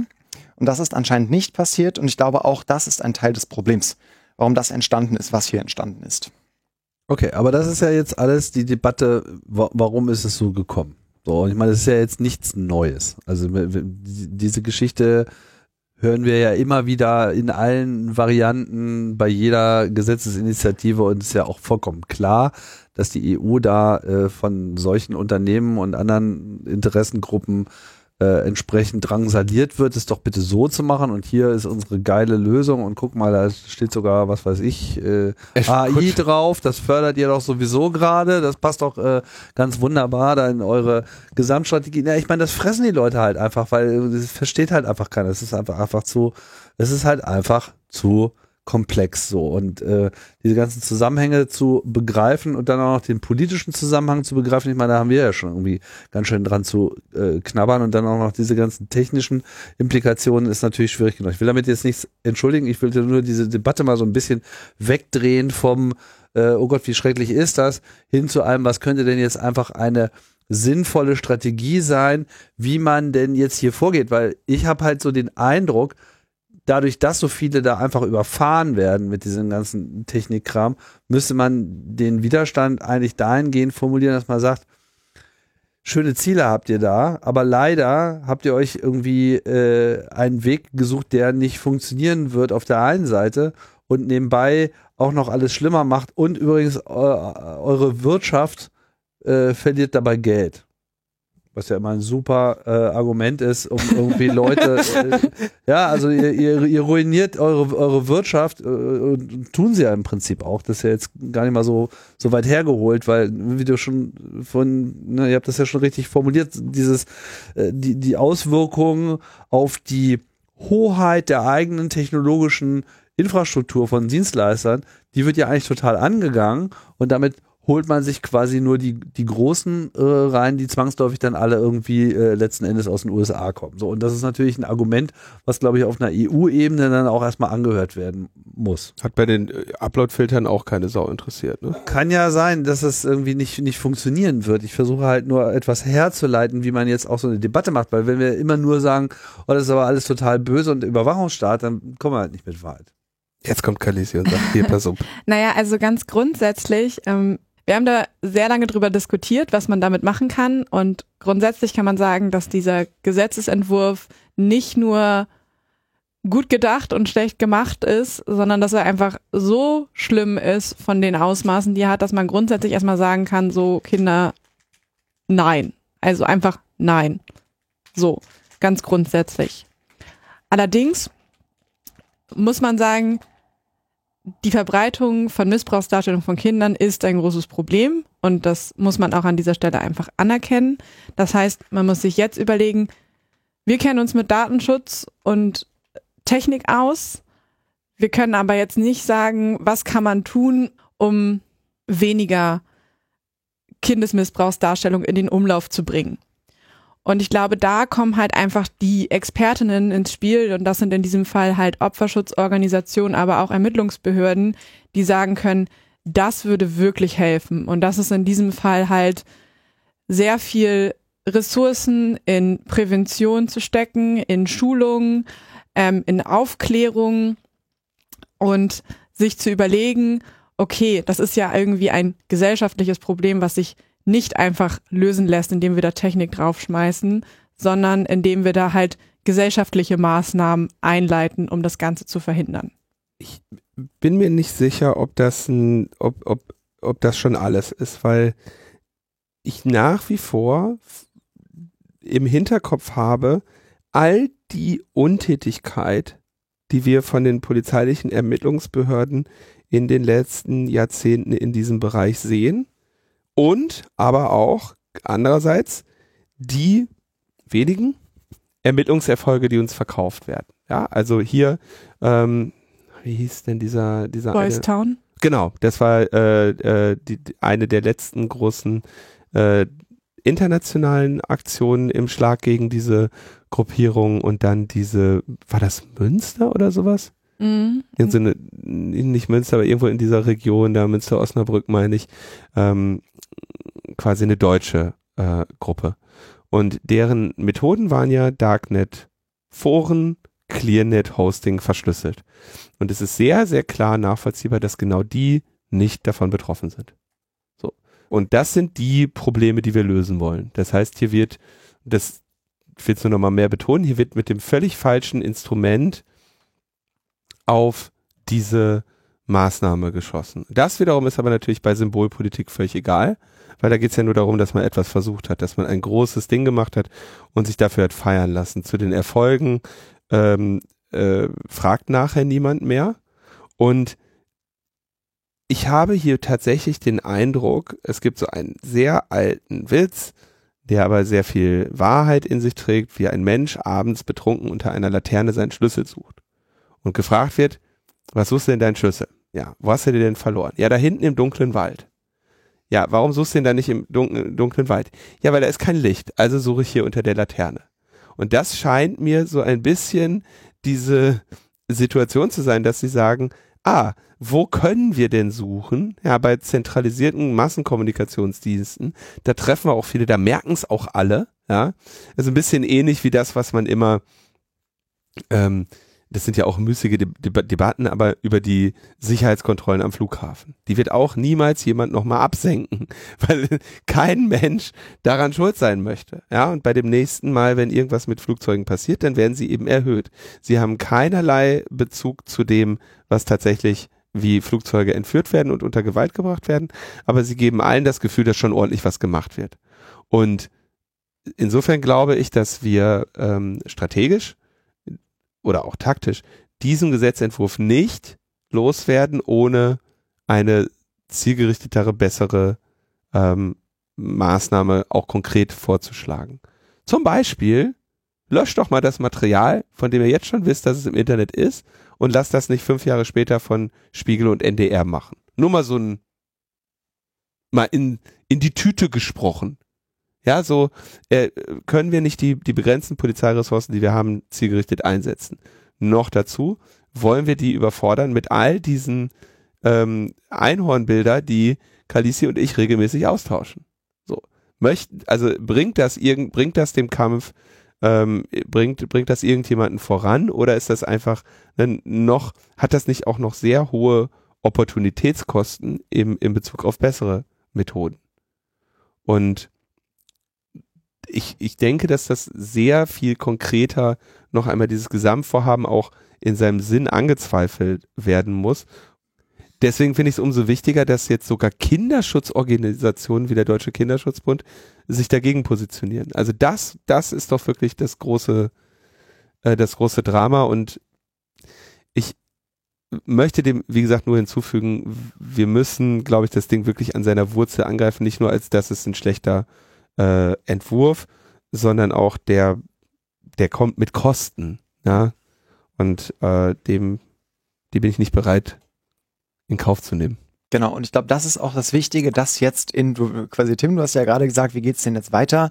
Ich glaube, das ist der ganz entscheidende Punkt, weil es gab ein, ein Interview mit ähm, der Innenkommissarin, ich glaube im Spiegel, ähm, wo sie auch zu allen Sachen gesagt hat, zu allen Problemen, Gegenargumenten, äh, das ist nicht unser Problem, das wollten wir gar nicht, wir wollen Kinder schützen und es ist deshalb technologieoffen äh, gelöst. Und das ist, glaube ich, das Wichtige, dass wir, dass man das gut genug durchspielt. Und ich glaube, wir haben das jetzt auch schon ganz gut verstanden, aber das ganz technisch konkret wird, um zu überlegen, was würde denn da passieren und einfach gut genug, um gut genug zeigen zu können, dass das tatsächlich zu den ganzen also auf der einen Seite zu den ganzen technischen Konsequenzen führen würde, die einfach nicht tragbar sind. Also dass der zu zeigen, dass die Schäden auch eintreten werden und keine äh, Paranoia-Fantasien sind von uns. Und auf der anderen Seite zu zeigen, dass die Wirkung vermutlich eben auch entsprechend gering wäre. Und ich glaube, wenn man das äh, und das, das, wie gesagt, das haben wir alles eigentlich gerade schon durchdiskutiert, aber wenn man das ausreichend sieht, ähm, dann wird dieser Gesetzesentwurf auf einmal zu einer vielleicht doch nicht so guten Idee. Und ich glaube, auf der anderen Seite ähm, ist es natürlich, wäre es auch total schön, wenn wir es schaffen, da ins Gespräch mit Organisationen zu kommen, die sich mit Kinderschutz und Opferschutz und sowas auseinandersetzen und es vielleicht auch schaffen, ähm, uns mit denen zusammenzusetzen, zu überlegen, was, was sollte man denn jetzt am besten stattdessen machen? Also, mhm. der, wenn ich das richtig verstanden habe, der Scope von dem Gesetz ist auf die Regulierung von digitalen Geschäften im europäischen Markt. Das heißt, wir können da jetzt nicht mit Sozialpolitik kommen, aber natürlich könnte man trotzdem sagen, mit Wirtschaftspolitik, was sollte denn stattdessen am besten passieren? Und da gibt's die ganzen Probleme, ne, dass zum Beispiel irgendwie Journalistinnen rauskriegen, ah Mensch, wenn wir das selber löschen, dann ist es ja super schnell weg. Ähm, also anscheinend scheint da in irgendwelche Richtungen scheint noch Luft nach oben zu sein. Und da hege ich sehr viel Hoffnung. Ich meine, äh, sollte hier jemand zuhören, äh, der eine oder die andere und denken, Mensch, hier, ich kenne hier ein paar coole Kinderschutzorganisationen, wir freuen uns sehr über E-Mails. Mhm. Ähm, Wo weil, sollen sie sich wenden? Wohin sollen sie sich wenden? An äh, info at chatkontrolle.eu. Chat-Kontrolle? Nein. Achso. Wir haben alle Domains. Okay, wir haben alle Domains. Okay, .eu ist wichtig. ja. ähm, also, uns hat das schon sehr gefreut, dass jetzt zum Beispiel der Kinderschutzbund gesagt hat, ey, keine gute Idee. Ich glaube, es wäre noch viel schöner, wenn wir es schaffen würden, als Technikmenschen und Kinderschutzmenschen uns zusammen hinzusetzen, mhm. erstmal gemeinsam zu merken, okay, das ist keine gute Idee, wie es da jetzt steht, und dann gemeinsam zu merken, okay, aber das wären Dinge, die man tatsächlich sinnvoll tun könnte, die auch allen was bringen und uns tatsächlich auch weiterbringen in unserem Ziel, tatsächlich mhm. auch äh, Kinder zu schützen. Mhm. Und äh, das ist, glaube ich, die eine Richtung. Und die andere Richtung ist tatsächlich einfach äh, die große Koalition daran zu erinnern, dass im Koalitionsvertrag ein, äh, eine Garantie quasi, ja, eine Befürwortung. Ah, Entschuldigung. Ja, ich, die ist noch größer. die größere Koalition. Die größte, größte Koalition aller Zeiten. Die, die Kröko. Die Krökatz. genau, also die, äh, ähm, die daran zu erinnern und das vor allem auch, ähm, also das, erfreulicherweise ist ja der ähm, Verkehrsminister ähm, hat heute oder gestern oder Digitalminister. so Digitalminister, sowohl als auch, sowohl als auch glaube ich, beides äh, hat schon verlautbart, dass er das keine gute Idee findet, ja. ähm, was in dem Gesetzentwurf drin steht. mit den Fotos vom Essen, ne? Genau, der, der, der, der sagt, wir, wir können ja gar nicht so viel scannen, weil wir viel zu viele Fotos vom Essen verschicken. Aber ich glaube, was noch viel wichtiger ist zu betonen, ist die Einschätzung von unserem Datenschutzbeauftragten Ulrich Kelber, mhm. der nämlich auch gesagt hat, Kinder, das geht alles gar nicht.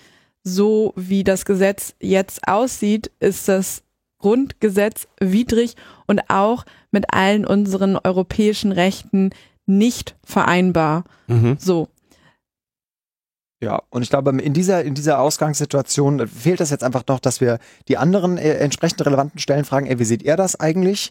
Äh, weil hoffentlich sehen die das ungefähr wie wir. Und ähm, wir hoffen einfach, dass sich die äh, große Ampel darauf äh, besinnt, ähm, dann auch irgendwann das nicht mehr zu machen. Und äh, vielleicht einfach auf EU-Ebene da ein Veto einzulegen oder einfach stark zu sagen, ey Leute, ähm, das ist keine gute Idee, das müssen wir neu machen, das müssen wir neu schreiben. Äh, weil, wie gesagt, wir sind ja alle daran interessiert, dass es da eine gute Regulierung gibt, die tatsächlich, also wir sind uns ja alle einig, das ist ein hehres Ziel und ähm, da, da, muss was passieren, aber halt bitte ähm, technisch sinnvolle Sachen, ähm, die keine riesigen Kollateralschäden haben und tatsächlich zielführend sind. Und das steht ja auch schon in deren Koalitionsvertrag. Ja, ne, deshalb, also eigentlich müssen wir einfach nur mit ähm, Engelslächeln ähm, da anklopfen und ähm, ähm die einfach bitten, ähm, den Koalitionsvertrag umzusetzen. Ich habe, also wir haben ja schon auch so öfter darüber gesprochen. Mich erinnert das an diese Zensursolar-Geschichte, die vor, die ist mehr als zehn Jahre her. Ne? Also Zensursolar war sogar, glaube ich, vor Logbuch Netzpolitik. Da habe ich irgendwann mal an der Uni eine, eine, eine Hausarbeit zugeschrieben. Hat der Erdgeist erfunden. Den, den Begriff? Hm? Wo ist ein Erdgeist? Zensursolar ist von ihm. Und die, die Scheublone von Zensursula ist dann wahrscheinlich von Wetter oder wer hat die gemacht? Äh, das weiß ich äh, nicht mehr oder wusste ich noch nie, weiß ich, eins von beiden. Damals noch, zwei- äh, 2009 war das. Ja, da hat Zensursula von der Leyen hier mit den Stoppschildern hantiert und äh, der Gutenberg war noch irgend, auch irgendein Minister und ähm, also der Betrüger, ne? den wir alle kennen als Betrüger. ähm, der hat dann noch, also als das Ding losging, dann formierte sich langsam der Protest und man wurde dann eben als Menschen, die gegen dieses Kindeswohl äh, agieren oder zum Beispiel eine, na, irgendeine Idee von Internet gegen, also über das Wohl der, Wohl der Kinder stellen. Es gab damals, den Verein gibt es sicherlich auch heute noch, Mogis, Missbrauchsopfer gegen Internetsperren und den Slogan Löschen statt Sperren, in dem wir es geschafft haben, tatsächlich dieses, äh, dieses politische Vorhaben teurer zu machen als seine Aufgabe. Und ich glaube, dass wir natürlich im Moment noch an dem Punkt sind, jetzt sind sie alle hingeprescht und haben gesagt, hier äh, Kinderschutz, Kinderschutz, Kinderschutz. Und die haben natürlich jetzt alle Angst vor der, äh, vor der Tagesschau-Meldung, äh, haben sich entschieden, nach äh, Protesten der Netzgemeinde äh, den Kinderschutz, ihre Kinderschutzideen nicht weiter zu verfolgen. Ne? Das ist, also den Weg werden wir nicht gehen. Deswegen klar, die ähm, die Kinderschutzverbände mit an Bord bringen und einen besseren Vorschlag machen. Ja, genau. Also ich glaube, das Ziel muss sein, die Kinder tatsächlich zu schützen. Und das, was dieser Gesetzes- oder Richtlinienvorschlag gerade macht, ist halt nicht schützen, sondern einfach nur scannen. Ähm, und ich glaube, wir müssen daran arbeiten, zusammen uns zu überlegen, wie können wir Kinder wirklich schützen und das sicherer gestalten. Ich denke trotzdem, dass es wichtig wäre, die Wirtschaft auch mit ins Boot zu holen, weil die auch, ja, wie wir ja wissen, auch äh, die Sachen nicht so gut versteht. Wenn man sich so gerade den Technologie-Hype der letzten Jahre anschaut, so und denen halt irgendwie klar zu machen, dass sie sich damit halt in, in Technologieabhängigkeiten begeben, ist ja offensichtlich, dass das droht, oder? Siehst du das nicht so, Resi? Doch, also ich glaube, sie, sie begeben sich grundsätzlich in eine Technologie. Ähm, Abhängigkeit und ich glaube, was alle auch unterschätzen und darüber haben wir noch gar nicht gesprochen, Patrick Breyer hat es in der letzten Folge, glaube ich, kurz angesprochen, dass natürlich auch Firmengeheimnisse von diesem Scanning betroffen sein kann. Sehr gut, sehr gut. Sowas lieben die. So, also ich glaube, das ist so das Wichtigste, weil ich glaube, die meisten Unternehmen haben auch ein Interesse, dass ihre Signal-Chats geheim bleiben. Ursula von der Leyen hat, glaube ich, auch ein Interesse daran, dass ihre Chats geheim halten Mhm. werden. Das haben wir ja in den letzten paar Monaten gelernt. Ähm, und ich glaube halt auch, und das ist ja auch noch ein Thema, es sind ja noch ganz viele andere Berufsgruppen davon betroffen. Also Anwälte, Journalistinnen. Aber das sind doch alles Minderheiten. Verstehst du? Man muss, die, die Mehrheit muss in Gefahr Okay, dann nehmen wir sein. die Wirtschaftsprüfer. Ja. Die haben ein großes Interesse daran, dass ihre Sachen geheim bleiben. Steuerberater. Ich wäre für Steuerberater. Ja, Das ganze Parlament besteht fast nur aus Steuerberatern und Juristen und so weiter. Also, das kennen die halt. Ich habe gerade den Tweet von Erdgeist gefunden. Wirklich, den original Mhm. äh, Zensursula-Tweet. Kennt ihr das Märchen von Zensursula und den sieben Zwergen? Ist ein Laienstück. Das war die Geburt des Begriffs, ja.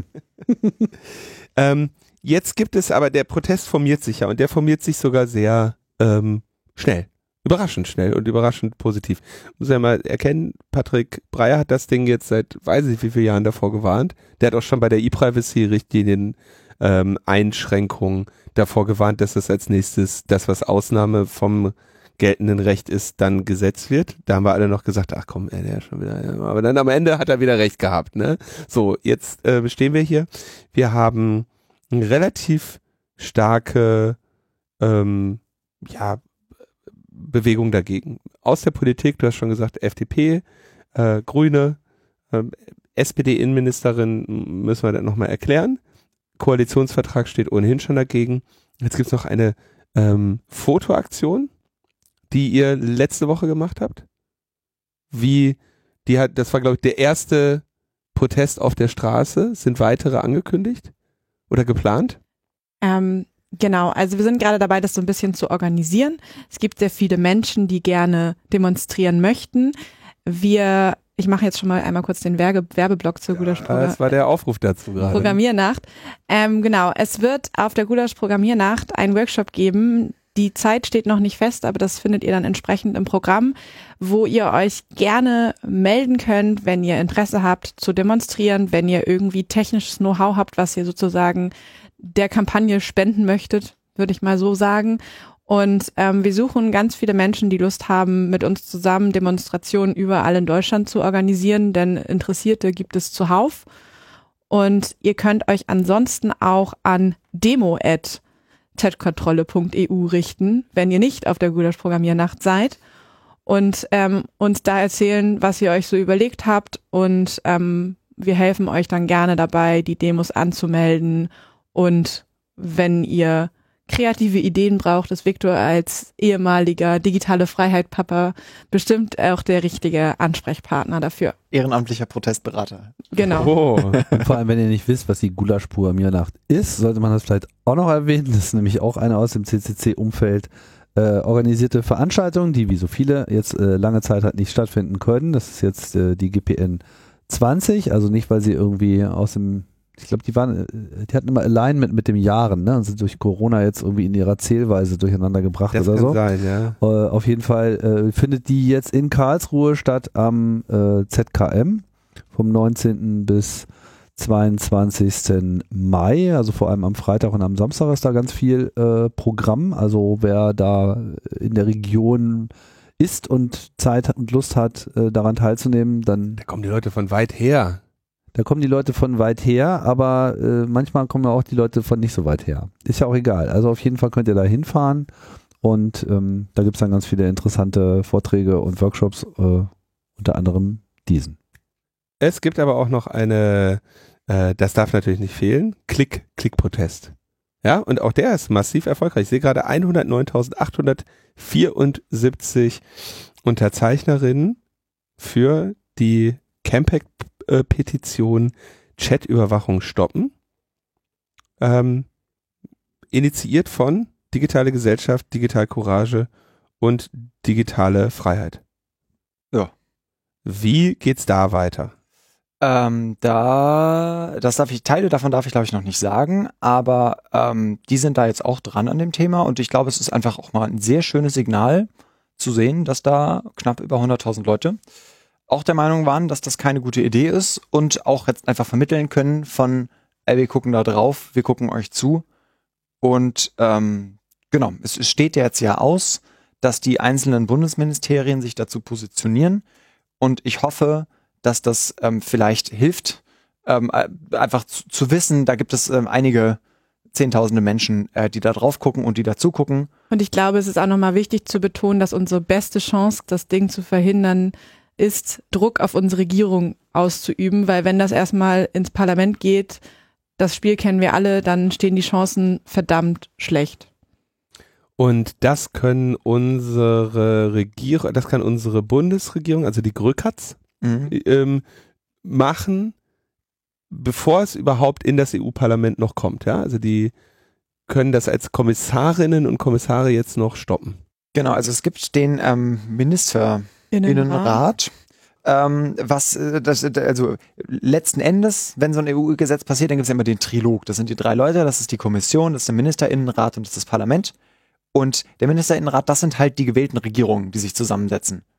Ne? Das sind, also, und da kann jedes Land, ne, nicht die MinisterInnen. Also der Trilog kommt erst ganz, ganz viel Ja, ja, später. genau, wenn genau. sich Aber ich meine, das sind die können. drei, das sind die drei Institutionen, die drei äh, quasi drei Teile, die dann letzten Endes an so einem Gesetz beteiligt sind. Und da wollte ich gerade sagen, dass der eine Teil davon, die kommen halt aus den gewählten europäischen Regierungen und die müssen sich auf was einigen. Da, da kann durchaus können einzelne, einzelne Leute sagen, nee, machen wir nicht.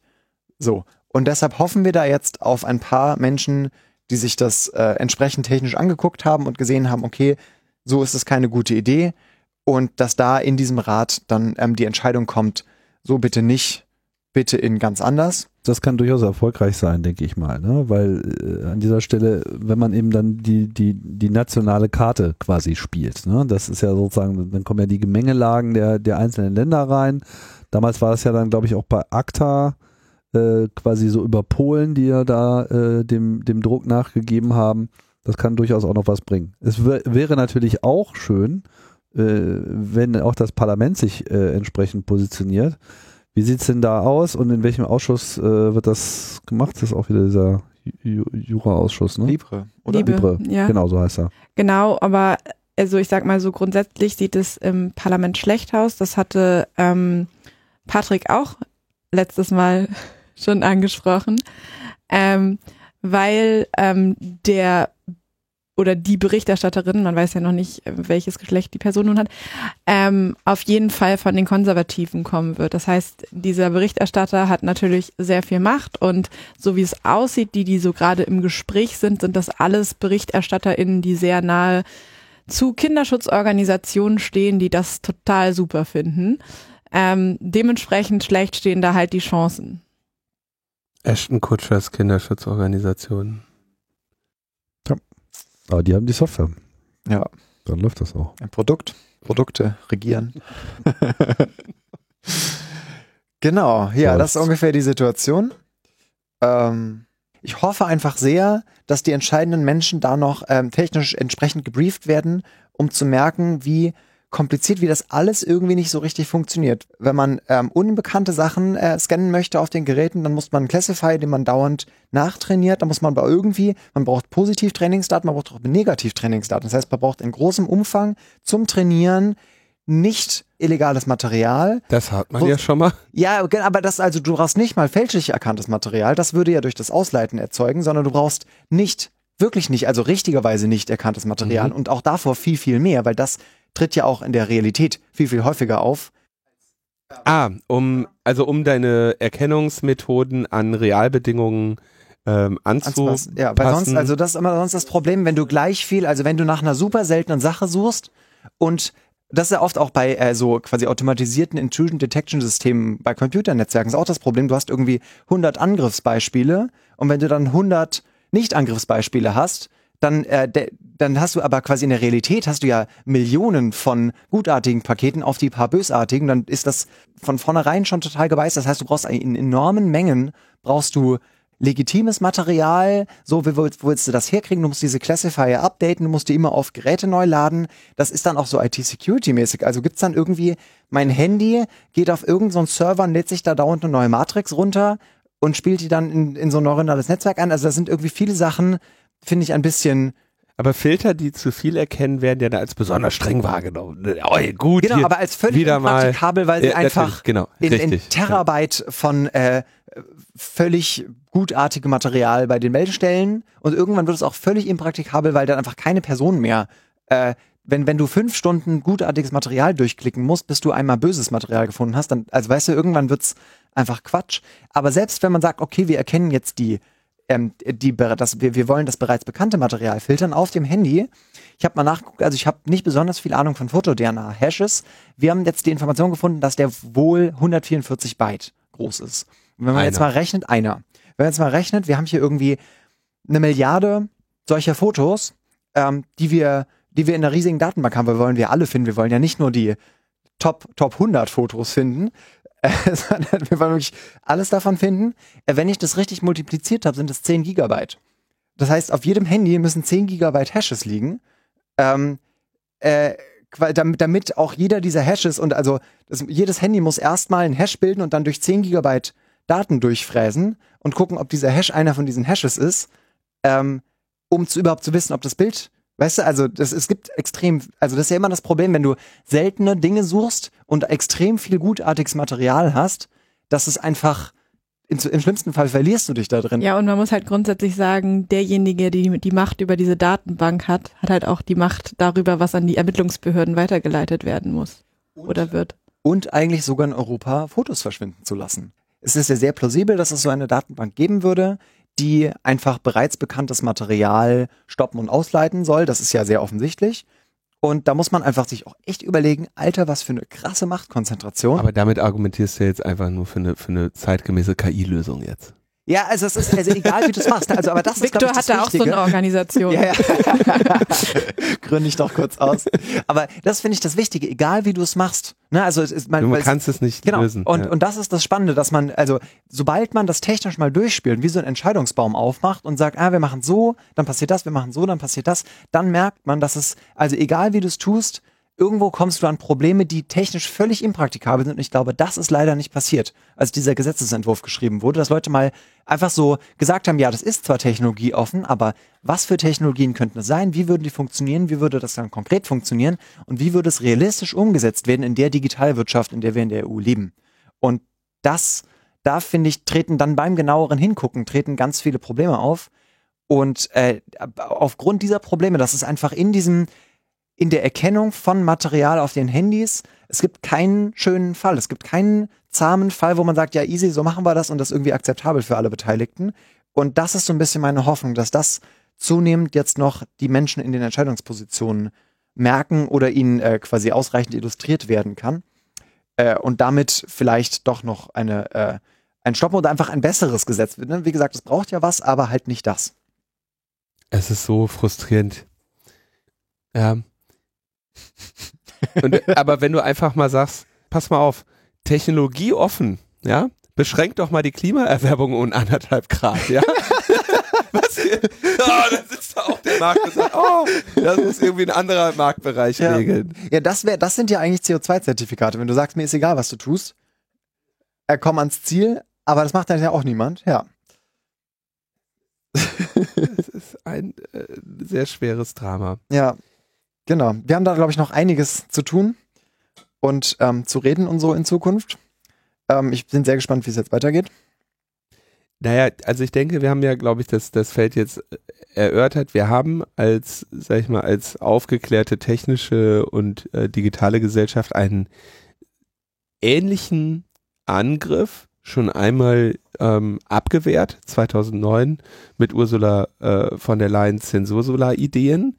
Wir haben ähm, da quasi Lehren ziehen können, wie man so etwas macht, wie man einen völlig fehlgeleiteten Versuch als solchen entblößt und wie man dem entgegentritt. Und wir haben aber auch gezeigt, dass oder wir haben aber auch gesehen, dass wir dafür uns eben sehr, sehr stark gemeinsam anstrengen müssen, dass jetzt wirklich ähm, ein, ein breiter Protest notwendig ist, an dem alle ihren, zu dem alle ihren Beitrag leisten.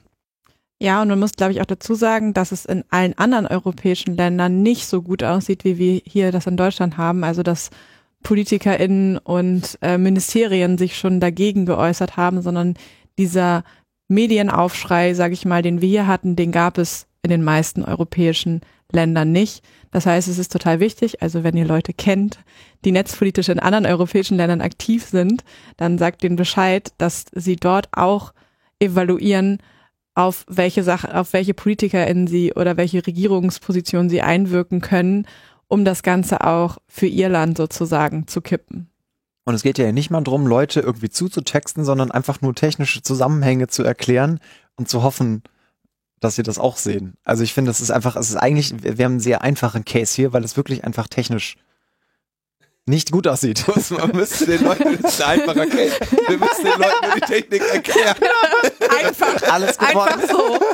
Das kann man, das kann ich ja hier in Five. Das Problem, das Problem ist eigentlich schon gelöst. Ich weiß gar nicht, worüber wir uns noch unterhalten. Also, Aber apropos äh, technisch erklären, es gibt zwei sehr schöne Talks von uns, die wir in den letzten zwei Monaten gemacht haben, wo wir nochmal erklärt haben, was ist eigentlich dieses Problem mit äh, diesem Client-Side-Scanning und so, ähm, was dann auch ein bisschen bildlich illustriert ist, weil ich glaube, das so im Podcast zu erklären ist ein bisschen abstrakt. Stimmt. Die Links organisieren wir auch noch. die ist Ja. alles in der Show. Genau, die sind allerdings entstanden vor dem Gesetzentwurf. Also das muss man ja sagen. Ja. Die ganze Arbeit zu dem Gesetzentwurf war so ein bisschen Spekulation, weil wir einfach mit dem gearbeitet haben, was wahrscheinlich war davor. Ja, aber ich habe euch gesagt, wir schreiben die PM am Montag und nicht am Mittwoch. so, und äh, wir gehen einfach vom Schlimmsten aus. Ja, ja. weil Kommt eher, kommt Und eh Linus hatte schlimmer. mal wieder recht. Ja, ja. das ist aber in dem Bereich nicht schwer. Ja. So, jetzt halt, halt habt ihr mal bitte am Ende recht, dass ihr das Ding noch äh, ähm, umgeworfen kriegt und äh, dass, dass, dass, wir, dass wir hier noch eine, eine Chance haben. Und damit wünsche ich euch viel Erfolg. Halesi, Viktor, vielen Dank, dass ihr zu uns gekommen seid hier in die Show. Gerne. Show habe ich gesagt. In die Show, auf unsere Schaubühne. Show. Ist das eine Show hier? Ja. Eine, eine ganz Eine- Auch noch ein bisschen Disco-Licht hier. Picture Show. Ja. eine, Zu dem Sendungstitel. Also, Ja, vielen Dank, dass wir hier sein durften. Ja. Gerne. Eine Freude war das. auch, ich habe mich auch gefreut, dass ich mal wieder in die Metaebene Ja, schön. Ich, Wurden wir zu dritt ich eingeladen. bin noch ein bisschen, ich bin noch ein bisschen verwirrt. Normalerweise sitze ich hier irgendwie allein. Ich muss mir sogar eine Hose anziehen. Ja, die hast du auch das letzte Mal vor der Pandemie getragen. Meine Pandemie-Gedächtnis von Shorts ist das. Alright. Das war's. Vielen Dank. Äh, vielen Dank fürs Zuhören. Wir sagen Tschüss und bis bald. ciao, ciao. Tschüss. Tschüss.